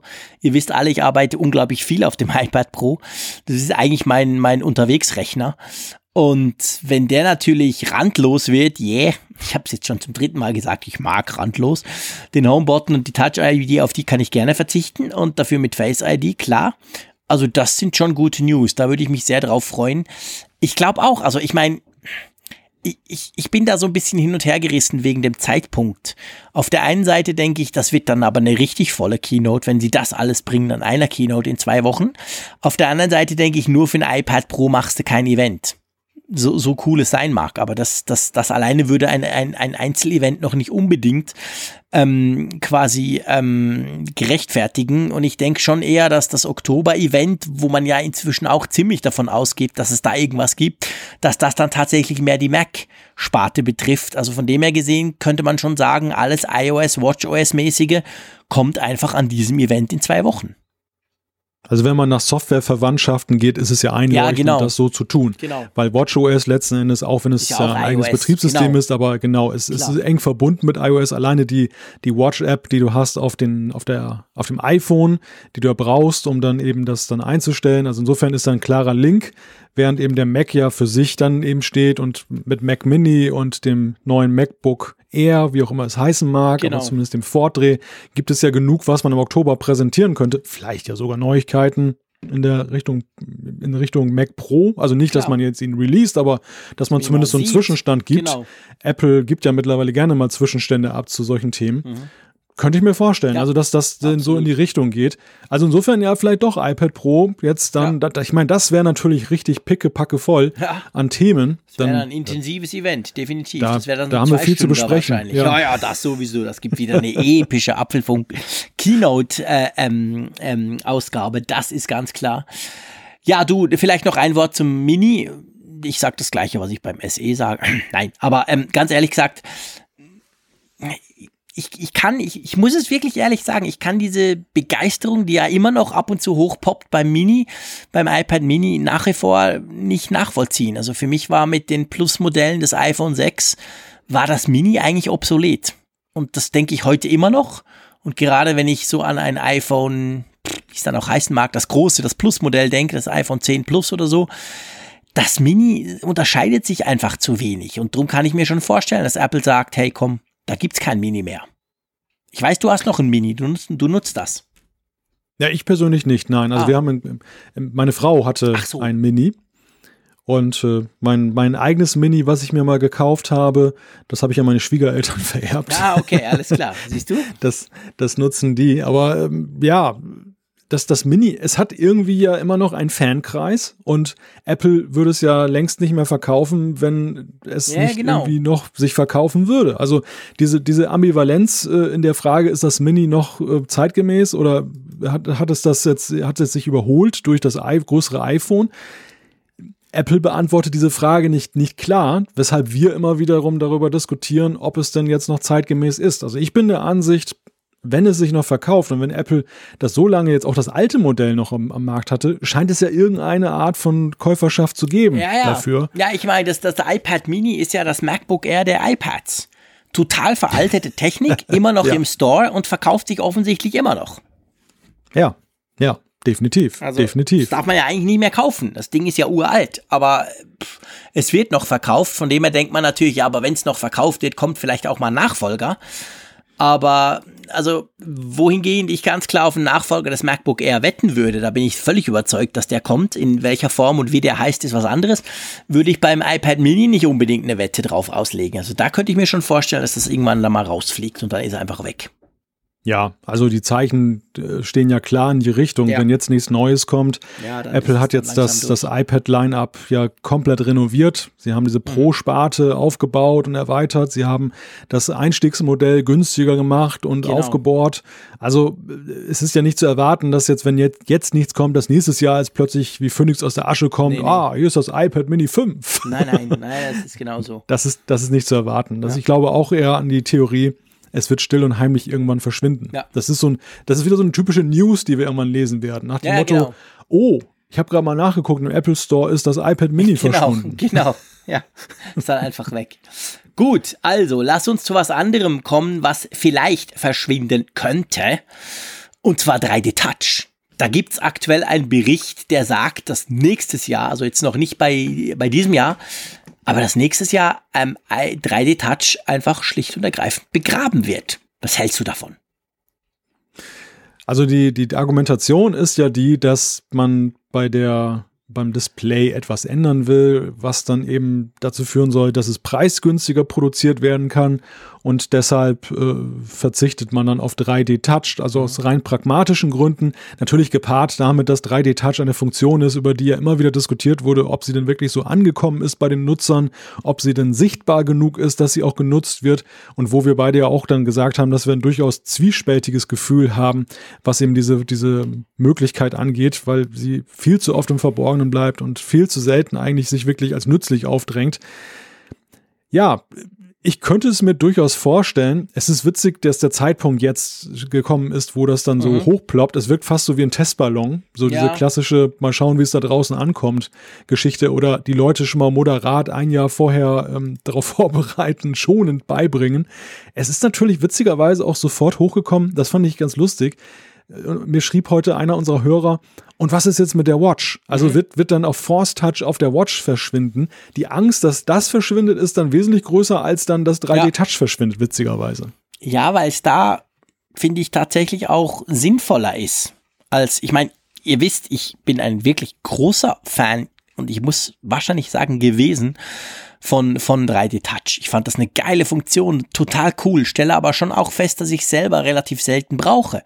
Und bei der Uhr ist das anders. Da hat man sich schon so ein bisschen gewöhnt, hier mal feste drauf drücken und so. Obwohl mir trotzdem, und das, das wurde tatsächlich ausgelöst durch diesen Tweet ein, ein, von, von unserem Hörer, der genau das gefragt hat, der, der, der gesagt hat, und die Uhr und so. Ähm, inzwischen ist es ja so, so ist zumindest mein Gefühl bei der Uhr, dass man inzwischen gewisse oder viele Dinge, die man früher tatsächlich nur mit 3D-Touch machen konnte, heute auch mit anderen Gesten machen kann. Zum Beispiel eben das Zifferblatt wechseln. Da kannst du ja einfach hin und her wischen, was du früher nicht konntest. Das kam, glaube ich, mit WatchOS 3 dazu. Und auch andere Dinge. Also, ja, ich glaube schon, bei der Uhr bleibt's noch. Die Frage, die ja ist, und das ist ja auch ein Gerücht, das zwar schon ein bisschen älter ist, aber das jetzt natürlich langsam aktuell wird. Es hieß ja ursprünglich mal in den ersten Gerüchten, dass dieses LCD-iPhone, also das günstigere randlos iPhone, dass das zum Beispiel ohne 3D-Touch kommen könnte. Also es quasi nur die OLED-Modelle, die teuren 3D-Touch drin haben. Denkst du, Apple würde sowas machen? Oder schmeißen sie es dann einfach ein Jahr später bei allen raus? Hm, ich meine, das, das iPhone SE hat auch kein 3D-Touch, muss man fairerweise auch sagen. Und die iPads haben es nie gekriegt. Ja, also 3D-Touch ich kann durchaus der Theorie Sympathien abgewinnen, dass 3D-Touch gar nicht mal so sehr funktionell von großer Bedeutung ist, als einfach Ausdruck auch von Wertigkeit ist. Ja. Weil diese, diese 3D-Komponente. quasi. Ja, ja, richtig. Es, ist, es, es, es verleiht diesem, diesem Telefon eine, eine Möglichkeit mehr, mhm die, ähm, dass ich, dass ich sozusagen tiefer reindrücken kann. Ja. Das ist, es ist, es ist nicht so zweidimensional. Es ist ja auch also, teurer. Also man muss ganz, man hat eine zusätzliche Schicht. Also es wäre günstiger, dieses günstigere randlos äh, LCD-iPhone könnte man natürlich ein bisschen günstiger machen, wenn man diese, diese zusätzliche Schicht weglassen könnte und auf 3D-Touch hm. verzichten würde. Ja, umgekehrt ist es aber so, dass wenn 3D-Touch plötzlich weg wäre, würde man es auch irgendwie vermissen, weil es ja doch ja, irgendwie ja, sich cool, cool anfühlt, ja, wenn du das so, super, so, so, du hast den Eindruck, du drückst tatsächlich in das Display rein und durch geil. das haptische Feedback bekommst du ja irgendwie so ein Gefühl, dass das so auch so funktioniert. Während die funktionelle Alternative wäre ja der Long Press, der aber ja eben dann sich doch so anfühlt, als wenn du nur auf der Oberfläche ja, ja, lange drückst und, und nicht, nicht mehr reindrücken ich kannst. Das. Also ich bin auch immer wieder ganz erstaunt, mal zu gucken, was passiert, wenn ich drücke und dann sehe ich da Funktionen, die ich gar nicht wusste, dass sie da sind. Also ja, es könnte, ja, das würde für, tatsächlich für das Gerücht sprechen, dass man wirklich sagt, hey, die teuren Supi-Dupi-iPhones haben das noch, aber schon das, das, das neue 2018er günstigere iPhone hat's nicht mehr. Also, dass die Reise dorthin gehen könnte, das ist zum Beispiel, das, da deutet für mich zum Beispiel darauf hin, wo du 3D-Touch beim iPhone 10 vorfindest. Du hast ja im Lockscreen unten diese beiden runden Buttons, mhm. die, die Taschenlampe und die Kamera. Genau. Und wenn du da einfach dran tippst, passiert ja nichts. Aber wenn du tief dran tippst, dann geht mhm. zum Beispiel die Taschenlampe an. Genau. Und du kriegst so ein haptisches Feedback, dass, äh, ja. äh, dass du wirklich so wie so ein mechanischer Brauch Schalter, den du bewegt Tag. hast. Genau.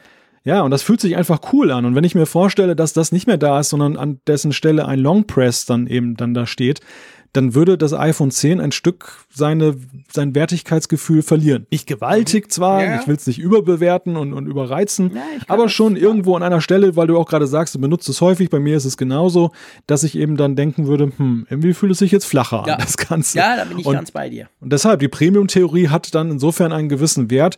Vielleicht ist es eben auch so, dass man dann einfach das als großen Hoffnungsträger abgeschrieben hat, dass es eben dann für alle Apps relevant ist und so. Ja, ja, genau. Gut, wir werden sehen. In zwei Wochen wissen wir es. Wahrscheinlich. Oder ein paar Tage später, wenn alle alles ausprobiert haben und feststellen, ha, das geht ja gar nicht bei dem oder so. Ähm, bevor wir zur Umfrage der Woche kommen, ein kleiner Tipp, ein kleiner Hinweis, den man, finde ich, durchaus diskutieren kann, nämlich Räder. Ich sag Räder. Du sagst Reader. Eigentlich bist du am Meer. Bei dir wäre der Räder ja näher. Aber du hast natürlich recht. Wir sprechen von einer App, wo man Sachen drin liest. Ich weiß nicht, wie man es ausspricht, obwohl es ein Schweizer programmiert hat. Also, ich die- glaube, dass ja, das ist ein Wortspiel. Das ist ein Ja, Wortspiel, gell, ich weil, weil. Reader ist natürlich ja ein Allgemeinbegriff, den du wahrscheinlich auch schwer schützen kannst. Mhm.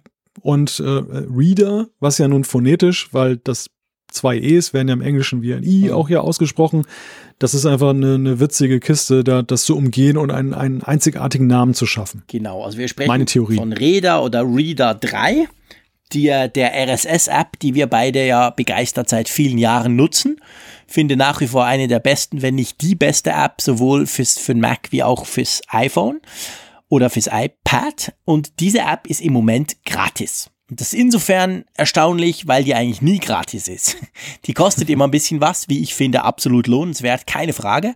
Aber jetzt, seit, glaube ich, gestern, ist sie plötzlich gratis im App Store zu haben. Und da stellt sich natürlich sofort die Frage, also auf der einen Seite kann man sagen, okay, hey Freunde, guck mal, da kriegt ihr in meinen Augen den besten RSS, die beste RSS-Reader-App umsonst. Super, haut rein, wenn ihr es nicht schon habt. Aber dann stellt sich natürlich gleich mal die Frage, äh, warum macht denn der das? Und ich habe auch gemerkt auf Twitter, als wir diesen Link vertwittert haben, so im Sinn von, hey, das ist jetzt gerade gratis, da kam eigentlich wenig so, wow, geil, wusste ich nicht. Oder, oh cool, da kann ich es auch mal kaufen oder laden, sondern ich hatte eher den Eindruck, das haben schon alle, oder jedenfalls viele. Und dann kam mir immer gleich die Frage, ja, hey, aber warum machen die das? Verschwindet das? Macht der dicht? Oder wechselt der aufs Abo-Modell? Haben wir auch schon oft drüber gesprochen, gibt's ja viele inzwischen leider. Oder was passiert da genau? Drum denke ich, wir sagen nicht nur, dass Reader, Reader im Moment gratis ist, sondern wir sprechen kurz darüber, was der Grund sein könnte. Hm. Mhm. Da, danke für dieses inhaltlich spannende Statement, lieber Malte. ja, wir wissen es natürlich nicht. Du hast schon recht, du bist mal wieder ganz ehrlich. Und die Quasseltante Frick, der erzählt jetzt was. Nee, also wir wissen es nicht. Wir haben nicht mit dem Silvio Rizzi gesprochen, der das programmiert. Ähm, aber ja, ich finde, es gibt so also ich habe das Gefühl, und ich habe das jetzt inzwischen im Netz auch einige andere Male gelesen, also da haben ein paar andere auch noch das Gefühl, zum Beispiel der Kaji auch von Stadt Bremerhaven, wir gehen davon aus, dass das quasi jetzt so im Moment gratis ist, weil dann zusammen mit iOS 12 und für iOS 12 eine komplett neue, aber auch kostenpflichtige Version rauskommt. Weil das Ja, letzte das- Mal, dass ein kostenpflichtiges Update bei Reda war, das ist glaube ich schon drei Jahre her. Ja, und ich glaube, damals war es ja auch eine ziemliche Hängepartie. Oder zumindest Ja. auf dem Mac war es ja eine Ja, Hängepartie. ja, genau. ob es überhaupt eine neue Version gibt und wann Genau. sie kommt. Und dann waren ja alle hellauf begeistert, als Ja. sie dann kam. Und das hat ja auch dieses wunderbare Design eingeführt, was Genau. ja durch seine Schlichtheit glänzt und ja, wirklich sehr angenehm ist, wie ich finde. Aber ja, es wäre natürlich eine kundenfreundliche Aktion, wenn jetzt dann eben nicht dann bis zur letzten Minute dann der volle Preis entrichtet wird und dann muss ich nochmal neu kaufen, sondern dass man sagt, mit einer gewissen Frist Ja. ist es jetzt halt kostenlos und diejenigen, die auf den Geschmack kommen und dann sagen, ich will auch die nächste Version haben, müssen dann halt dafür zahlen. Das äh, ist auch fair, sage ich mal, den, den Altnutzern gegenüber, weil die hatten ja einen wesentlich längeren Nutzzeitraum dann ja auch Genau. für das, für die App und ähm, müssen dann nicht traurig sein, wenn, wenn jetzt einige das dann halt geschenkt bekommen, weil am Ende sind dann wieder alle gleich, wenn es darum geht, die neue Version zu kaufen. Ha, wir sind doch einfach coole Jungs. Weißt du warum?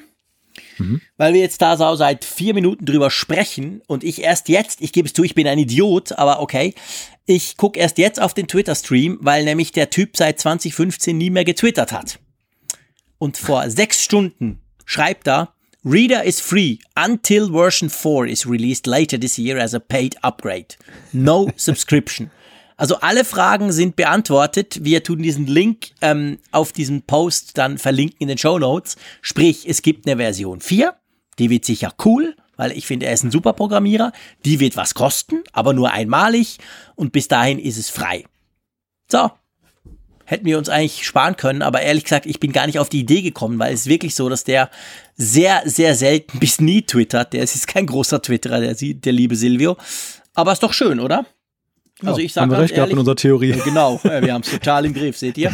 Ihr seht, drum machen wir das live. Also da wird jetzt nichts geschnitten und der Frick sagt, ja. und übrigens auf Twitter wird beschrieben etc., sondern wir quasseln und merken dann, aha, da ist was anderes. So sind wir halt beim Apfelfunk. Das ist ganz offen und ehrlich. Ähm, ja, auf jeden Fall, ihr könnt das nachlesen. Wir hauen das in die Show Notes. Also wir können uns freuen. Vor allem finde ich auch recht cool, dass er gleich schreibt No Subscription. Also offensichtlich diese Ängste, die unsere, die uns auch ein paar Hörer per Twitter mitgeteilt haben, die wurden ihm wahrscheinlich auch mitgeteilt. Und er dachte gleich mal, hey, Moment, nee, das mache ich anders. Also cool. Ich kann jetzt schon sagen, ich werde diese App kaufen. Das, ja. das sage ich einfach hier so ganz offen, egal was sie kostet. Ähm, von dem her, das ist wahrscheinlich ziemlich sicher sein Geld wert. Also ich freue mich drauf, echt. Freue mich sehr ja. drauf. Ja. Und wenn ihr es noch nicht kannt, dann haut euch jetzt Räder 3 drauf. Ist kostenlos. Probiert das mal aus. Ich bin ziemlich sicher, ihr werdet das auch recht spannend finden, wenn ihr RSS nutzt. Und dann werden wir natürlich über die Version 4 dann sprechen, wenn sie rauskommt. Also ich werde sie auch kaufen, aber nicht koste, was es wolle, aber ich ja, gehe nein, von natürlich nicht Preis koste, aus. was es wolle, klar. Ich meine, wenn der jetzt 100 Euro verlangt, aber ich meine, die wird, ich weiß nicht, was die letzten gekostet, eben 2015 war es im November, als, ja. als Räder 3 rauskam und das hat, glaube ich, 10 Franken gekostet oder so. Und mhm. sowas ist es mir dann definitiv absolut wert. Vor allem cool, dass er in der Zeit heute mal immer noch kein Subscription-Modell wählt, was ihm ja wahrscheinlich mehr Geld einbringen würde. Haben wir auch schon über gesprochen, sind wir beide nicht großer Fan von. Ja, es wird ja sogar von Apple gefördert. Ja, ja, also klar. Also ich habe hab heute einen Artikel gelesen, dass äh, da wurde irgendwie aus einem äh, Entwickler-Meeting berichtet, was wohl in New York stattgefunden hat. Da hatten sie ein paar eingeladen und die haben sie regelrecht ermuntert, eben wegzugehen von den ja. Paid-Apps hin zu, dass sie eben dann sehen mit Subscription-Modell, also Abo-Modell, dann eben ihr Glück zu suchen. Macht das nicht und wir werden das mit der Funkgeräte-App sowieso auch nie machen, gell? Genau. genau, die bleibt gratis. Genauso wie der Apfelfunk. So, Umfrage der Woche. Ähm, wir haben letzte Woche gefragt, nutzt du Windows auf dem Mac? Wir haben auch einiges Feedback bekommen dazu, ja, es sei viel zu ungenau und hier und da, aber wir dachten einfach, wir machen es wirklich ganz einfach. Und ähm, ja, klares Votum, oder? Ja, also angesichts des Ergebnisses äh, ist es sogar, glaube ich, sehr sinnvoll gewesen, dass wir es nicht ja. kleinteiliger gemacht haben. Denn ähm, ich bin durchaus überrascht, dass das äh, fast 60 Prozent, 58,3 Prozent der 1872 Teilnehmer haben gesagt, dass sie Windows gar nicht mehr nutzen auf dem Mac in keiner Weise.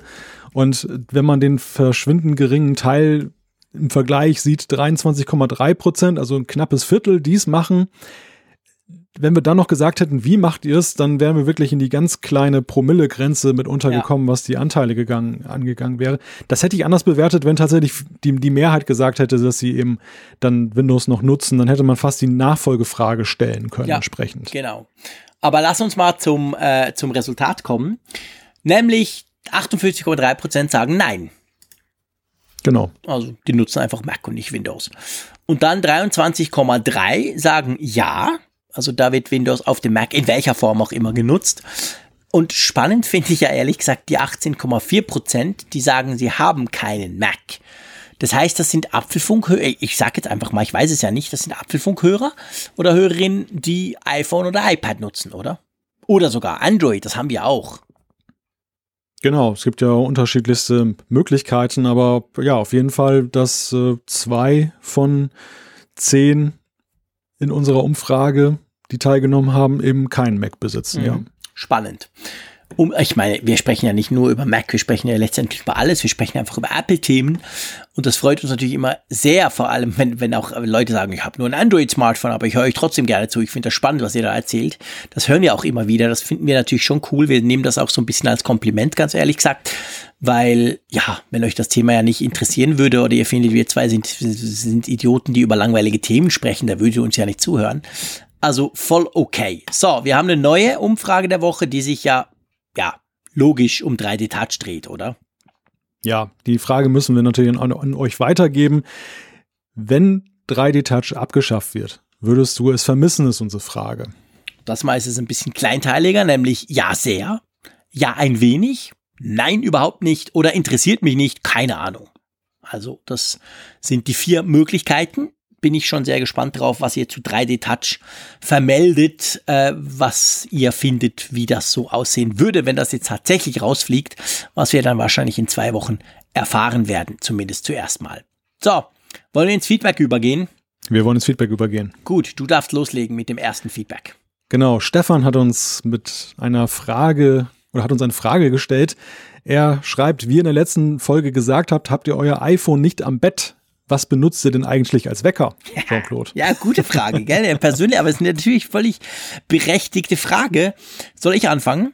Ja, fang du mal Gut, an. also ich nutze einen, ähm, also es ist so, man muss wissen, dass wir eigentlich, wenn meine Frau und ich arbeiten, beide je 60 bis 80 Prozent, aber auch viel Homeoffice, also wir machen so 50, 50, 50, was die Kinderbetreuung anbelangt und wir stehen eigentlich immer so um halb sieben auf unter der Woche, weil die Kinder haben Schule und die, die wollen viel essen am Morgen. Ist ja egal. Einfach, da stehen wir auf. Drum haben wir einen Leuchtwecker und zwar von Philips. Das ist so ein Ding, da kannst du einstellen, also wenn du quasi um halb sieben geweckt werden willst, dann fängt er um sechs schon an, indem er das Licht hochfährt. Und um halb sieben ist er dann schon richtig dolle hell und dann fängt er noch an, egal mit Musik, Radio oder ich ertrag's nicht, ich höre ja viel Radio, bin ja selber Radiomensch, aber Radio am Morgen, das ertrage ich gar nicht zum Aufwachen. Irgend so super motivierte Typen, die mich irgendwie aus dem Bett scheuchen, das geht gar nicht. Also habe ich irgendwie Meeresrauschen im Moment eingestellt. Man könnte auch irgendwelches Gepiepse einstellen. Das Gute dran ist halt das Licht. Weil zum Beispiel im Winter, ich meine, jetzt ist ja hell, aber im Winter dann, wenn es dann dunkel ist, dann du bist schon so ein bisschen wach, selbst wenn du richtig müde bist, weil es halt draußen in Anführungszeichen, sprich im Schlafzimmer schon hell ist, weil der eben hochfährt und der ist richtig hell. Also das ist nicht einfach nur so eine Funzel, der ist dann, der ist dann wirklich, ja, fast so ein bisschen sonnenmäßig und ich finde das eine super coole Idee. Also von dem her so ein Philips Licht- oder Leuchtwecker habe ich. Wie sieht's bei dir aus? Nee, ich muss noch was sagen. Ich muss noch eine hm. Option. Es gibt natürlich die Option, wenn ich unterwegs bin oder wenn ich an den Flughafen muss ganz früh, dass ich viel früher aufstehe als der Rest meiner Familie. Und dann habe ich tatsächlich einfach die Apple Watch an. Die ziehe ich normalerweise aus am Abend und dann habe ich die einfach an und dann nutze ich die, die kann ja mit Vibrieren wecken. Und das finde ich genial, weil das merkt niemand sonst im Bett. Aber ähm, also meine Frau merkt's nicht und dann vibriert das bei mir und ich werde da sofort wach und stehe dann auf. Also wenn's, wenn nicht alle quasi gleichzeitig aufstehen wollen, dann ist das eigentlich die Version. Wie sieht es bei dir aus? Also von der Apple Watch würde ich gar nicht wach werden, aber das habe ich auch schon mal gesagt, dass die ja, das, weil du versagt. noch das Dampfmodell hast. Ich, wir kommen dann nochmal drauf zu sprechen, wenn ich die Series 4 okay, ja, ist gut, dann machen wir mal einen Test, genau. Das werde ich testen, okay. garantiert. Ähm, bei mir ist es tatsächlich so, ich bin redundant unterwegs, was Wecker angeht. Mm. Das, das, das hat eine Geschichte. Ähm, ich habe einerseits, habe ich jetzt, also mein aktuelles Setup sieht so aus, dass ich einen Echo Spot habe am Bett von Amazon. Okay. Mhm. Und äh, dann noch zusätzlich ein iPad als Zweitwecker. Aha. Das, das war vorher so, also ich hatte bis vor, wann habe ich den Echo Spot denn eigentlich gekauft? Weiß ich gar nicht mehr so. Also so ganz lange ist noch nicht her. Vorher hatte ich wirklich so einen ganz ordinären Standard-Radiowecker da stehen. Also auch so ein Radioteil eben, was dann anspringt und da kommen diese schlecht, äh, diese schlimmen, gute Laune Menschen dann eben morgens in dein Schlafzimmer. Und äh, das, das iPad hatte ich einerseits, weil dieser Radiowecker, der ja, der war nicht stromausfallsicher. Ich hatte immer mal die Situation, dass der Strom ausgefallen ja, ist. Scheiße. Die Uhrzeit war auf 0 Uhr und da kannst du dir vorstellen, wie das ja. endete.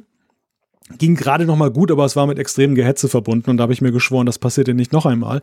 Und dann habe ich halt das iPad dann dazu gestellt als zweiten Wecker, was ich aber ohnehin hatte, weil ich das geht jetzt nicht mehr, weil sie Zeit morgens nicht ausredet, aber ich habe immer gerne das E-Paper im Bett gelesen. Ja. Ich habe dann immer die Zeitung gelesen auf dem, auf dem iPad okay. und dann war es natürlich sinnvoll, das gleich dann in, in Greifweite ja, zu haben, das Ganze.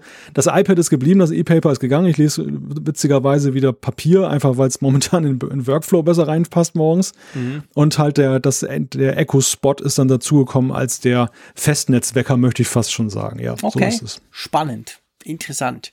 Aber wie ist es so, vielleicht wenn wir gerade über das Thema sprechen, es gibt ja Leute, ich sehe das manchmal mit den iPhones, da gibt es manchmal Screenshots, wo, wo einer zum Beispiel postet, oh scheiße, morgen muss ich um 6 Uhr aufstehen und dann siehst du einen Screenshot von seinem iPhone-Wecker, das fängt dann so an um 5.30 Uhr, 5.35 Uhr, 5.40 Uhr, 5 Uhr etc. Also der stellt dann acht Wecker, die er alle abstellt und hofft dann nach einer halben Stunde irgendwie erwacht zu sein. Äh, ich bin ein Typ, wenn es klingelt oder leuchtet oder, oder vibriert, dann zack, bin ich, dann stehe ich auf. Egal wie müde ich bin, dann, dann bin ich wach. Also ich mache nicht dieses, äh, komm, ich lege noch zehn Minuten und so. Wie sieht es hm. bei dir aus? Also der Echo Spot, der fängt an mit Radio fünf Minuten vor dem iPad. Das iPad kommt dann mit so einer Standard-Klingelmelodie.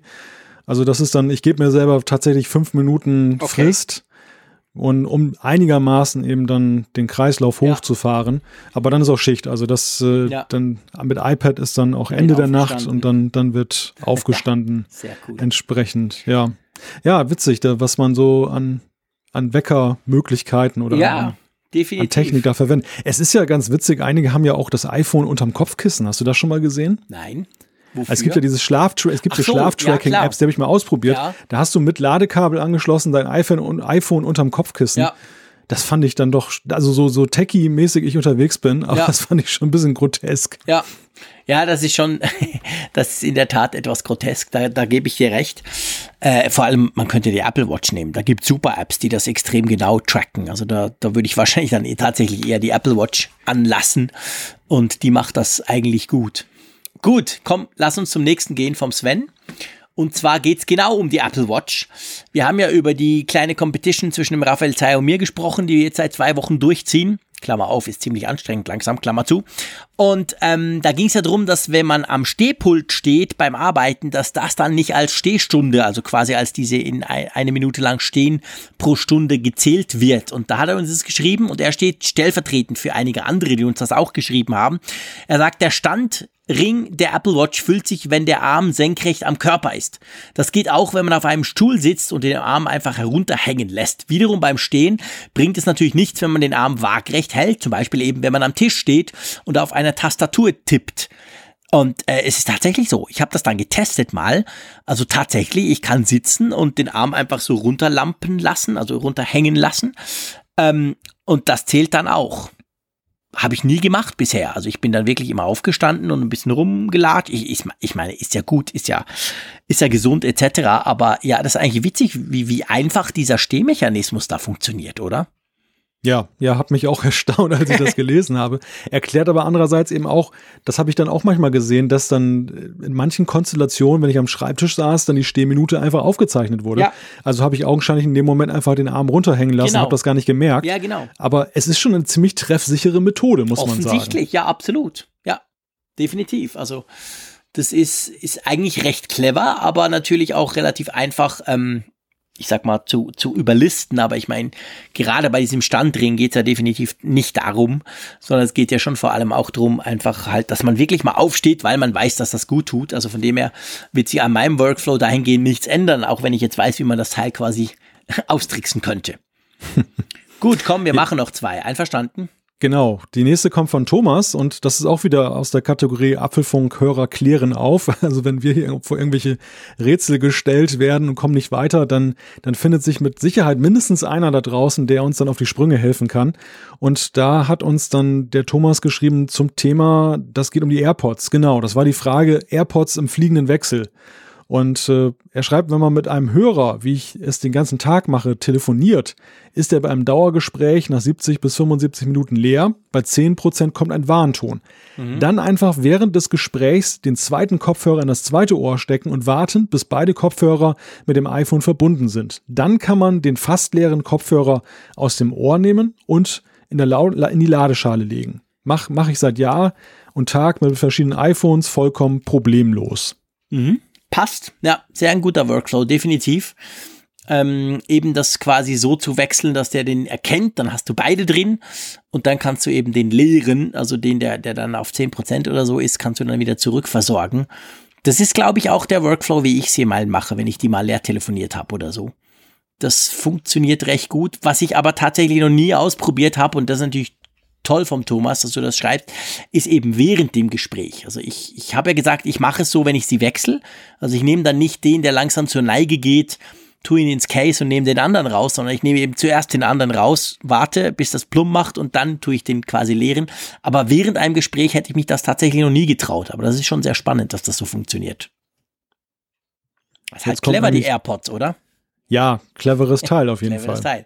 So, Aber jetzt kommt die Zuschrift, auf die ich mich am meisten freue. ja, definitiv, weil die ja quasi sozusagen, ähm, wie soll man sagen, das ist die Fortsetzung von, von, von letzter Woche. Vielleicht erinnert ihr euch, liebe Hörerinnen und Hörer, wir hatten letzte Woche eine Zuschrift, wo jemand sein iPad Pro Keyboard also diese Tastatur von Apple, äh, versehentlich gebacken hat, weil die irgendwie am Backblech kleben blieb und er hat dann gesagt, die funktioniert noch problemlos. Ja, man kann es noch weitermachen. Fang mal an, Malte. Vom Andreas kommt die Zuschrift. ja, er schreibt, die Nummer mit der Tastatur im Ofen ist gar nicht mal so unüblich. Meine Mutter erzählte mir neulich, dass ihre magnetische iPhone-Hülle samt iPhone am Backblech irgendwie hängen geblieben sein muss. Als sie es nach 35 Minuten bei 180 Grad mit dem Zwetschgenkuchen aus dem Ofen nahm, fiel ihr es auf. Als ob das eine Selbstverständlichkeit ist, meinte sie, dass es nach einer halben Stunde Abkühlung wieder ging, nur bräuchte sie jetzt mal eine neue Hülle. also soll bitte niemand was über die Qualität von iPhones sagen. Das ist ja abartig. Ich meine, 180 Grad ist nicht zu verübeln. Das ist richtig heavy. Ähm, ja, bitte nicht nachmachen natürlich. Wie gesagt, schon letzte Woche haben wir das gesagt, bei amerikanischen Podcasts käme jetzt ein ellenlanger Disclaimer. Wir haben nichts gesagt und bitte nicht nachmachen und überhaupt. Aber das müssen wir ja nicht, wir haben ja clevere Hörer und Hörerinnen. Aber das ist schon erstaunlich, oder? Also ich meine, das ist fast unglaublich. Man denkt ja zumindest die Batterie, dass die dann locker mal abfackelt, oder? Ja, ja, also das, das hat mich auch erstaunt. Bei der Tastatur, okay, das, das fand ich auch schon interessant, mhm. dass die das überstanden hat, aber ein iPhone im Backofen, das ist nochmal eine, eine ganz andere Schwere genau. sozusagen, die da zu tragen genau. kommt. Also nicht, dass ich das machen will, aber ich finde das so spannend, dass man das beinahe mal ausprobieren müsste und dann ein YouTube-Video drüber machen oder so. Gibt's wahrscheinlich alles schon. Gibt ja alles schon. Gibt ja nichts, was es nicht auf YouTube schon gibt und auch nichts, was nicht irgendein Idiot schon ausprobiert hat. Aber das ist schon sehr spannend. Das ist also cool. Von dem her, ja, ich denke, das kann wahrscheinlich auch schief gehen, wie auch das mit der Tastatur generell. Oh ja. Aber ja, es ist ja wie, wenn ihr das Ding, wenn ihr das iPhone am Boden knallt. Ich meine, das kann hundertmal passieren, es passiert gar nichts. Das kann dir zum allerersten Mal passieren und das Ding ist gleich kaputt. Trotz Panzerfolie und allem. Also manchmal ist halt einfach auch der Zufall. Aber das ist schon sehr spannend. Also wir hören auch dieses Mal wieder mit einer Backofengeschichte aus. Mal gucken, auf, mal gucken, wie lange wir das durchziehen können. Ähm, ja, bleibt am Schluss natürlich nochmal der Hinweis, nächste Woche, wenn ihr wollt, sind wir quasi live auf Sendung via unsere Mixler-Page. Das findet ihr auf unserer ähm, apfelfunk.com Homepage. Den Link ab Viertel vor zehn am, was ist das, der 5. September könnt ihr uns zuhören, wie wir vorsprechen, quasi, wie wir uns vorher unterhalten und dann natürlich, wie wir dann loslegen mit der Aufnahme, die sich ja dann nicht unterscheidet von dem, was ihr auch als Podcast runterladen könnt. Auch wenn ihr das wollt, könnt ihr es gerne mal ausprobieren. Link auf apfelfunk.com. Ja, und ich weiß, dass ich nächste Woche wieder ausprobiere mit dem Malte zu podcasten. Ich finde, wir machen das ganz gut. Macht vor allem Spaß. Ja, Wurde ein bisschen eine längere Folge. Ich will ja jetzt gar nicht überlegen, wie lang unsere Keynote-Folge wird, lieber Malte, wenn wir oh schon nur über Gerüchte so lange quatschen. Das wird cool. Aber ja, ich freue mich auf nächste Woche. Ähm, hoffe, dass bis da noch das ein oder andere Gerücht rausgepoppt ist und auch sonst werden wir schöne Themen haben. Und sage wie immer Tschüss aus Bern. Vielen Dank an dich. Ja, danke auch an dich, lieber Jean-Claude. Mal schauen, was nächste Woche so kommt. Ob es Neues aus der Gerüchteküche gibt. Wenn nicht, dann zumindest vielleicht neue Backtipps rund ums iPhone. Bis dann. Immer auf Empfang mit Funkgerät, der App zum Apfelfunk. Alle Podcast-Folgen zum Nachhören, alle Apple News zum Nachlesen. Werde Teil der Community in der Hörerkarte. Mach mit bei der Umfrage. Auf Wunsch Push-Meldungen inklusive. Lade dir jetzt Funkgerät für iOS und Android kostenlos im App Store und bei Google Play.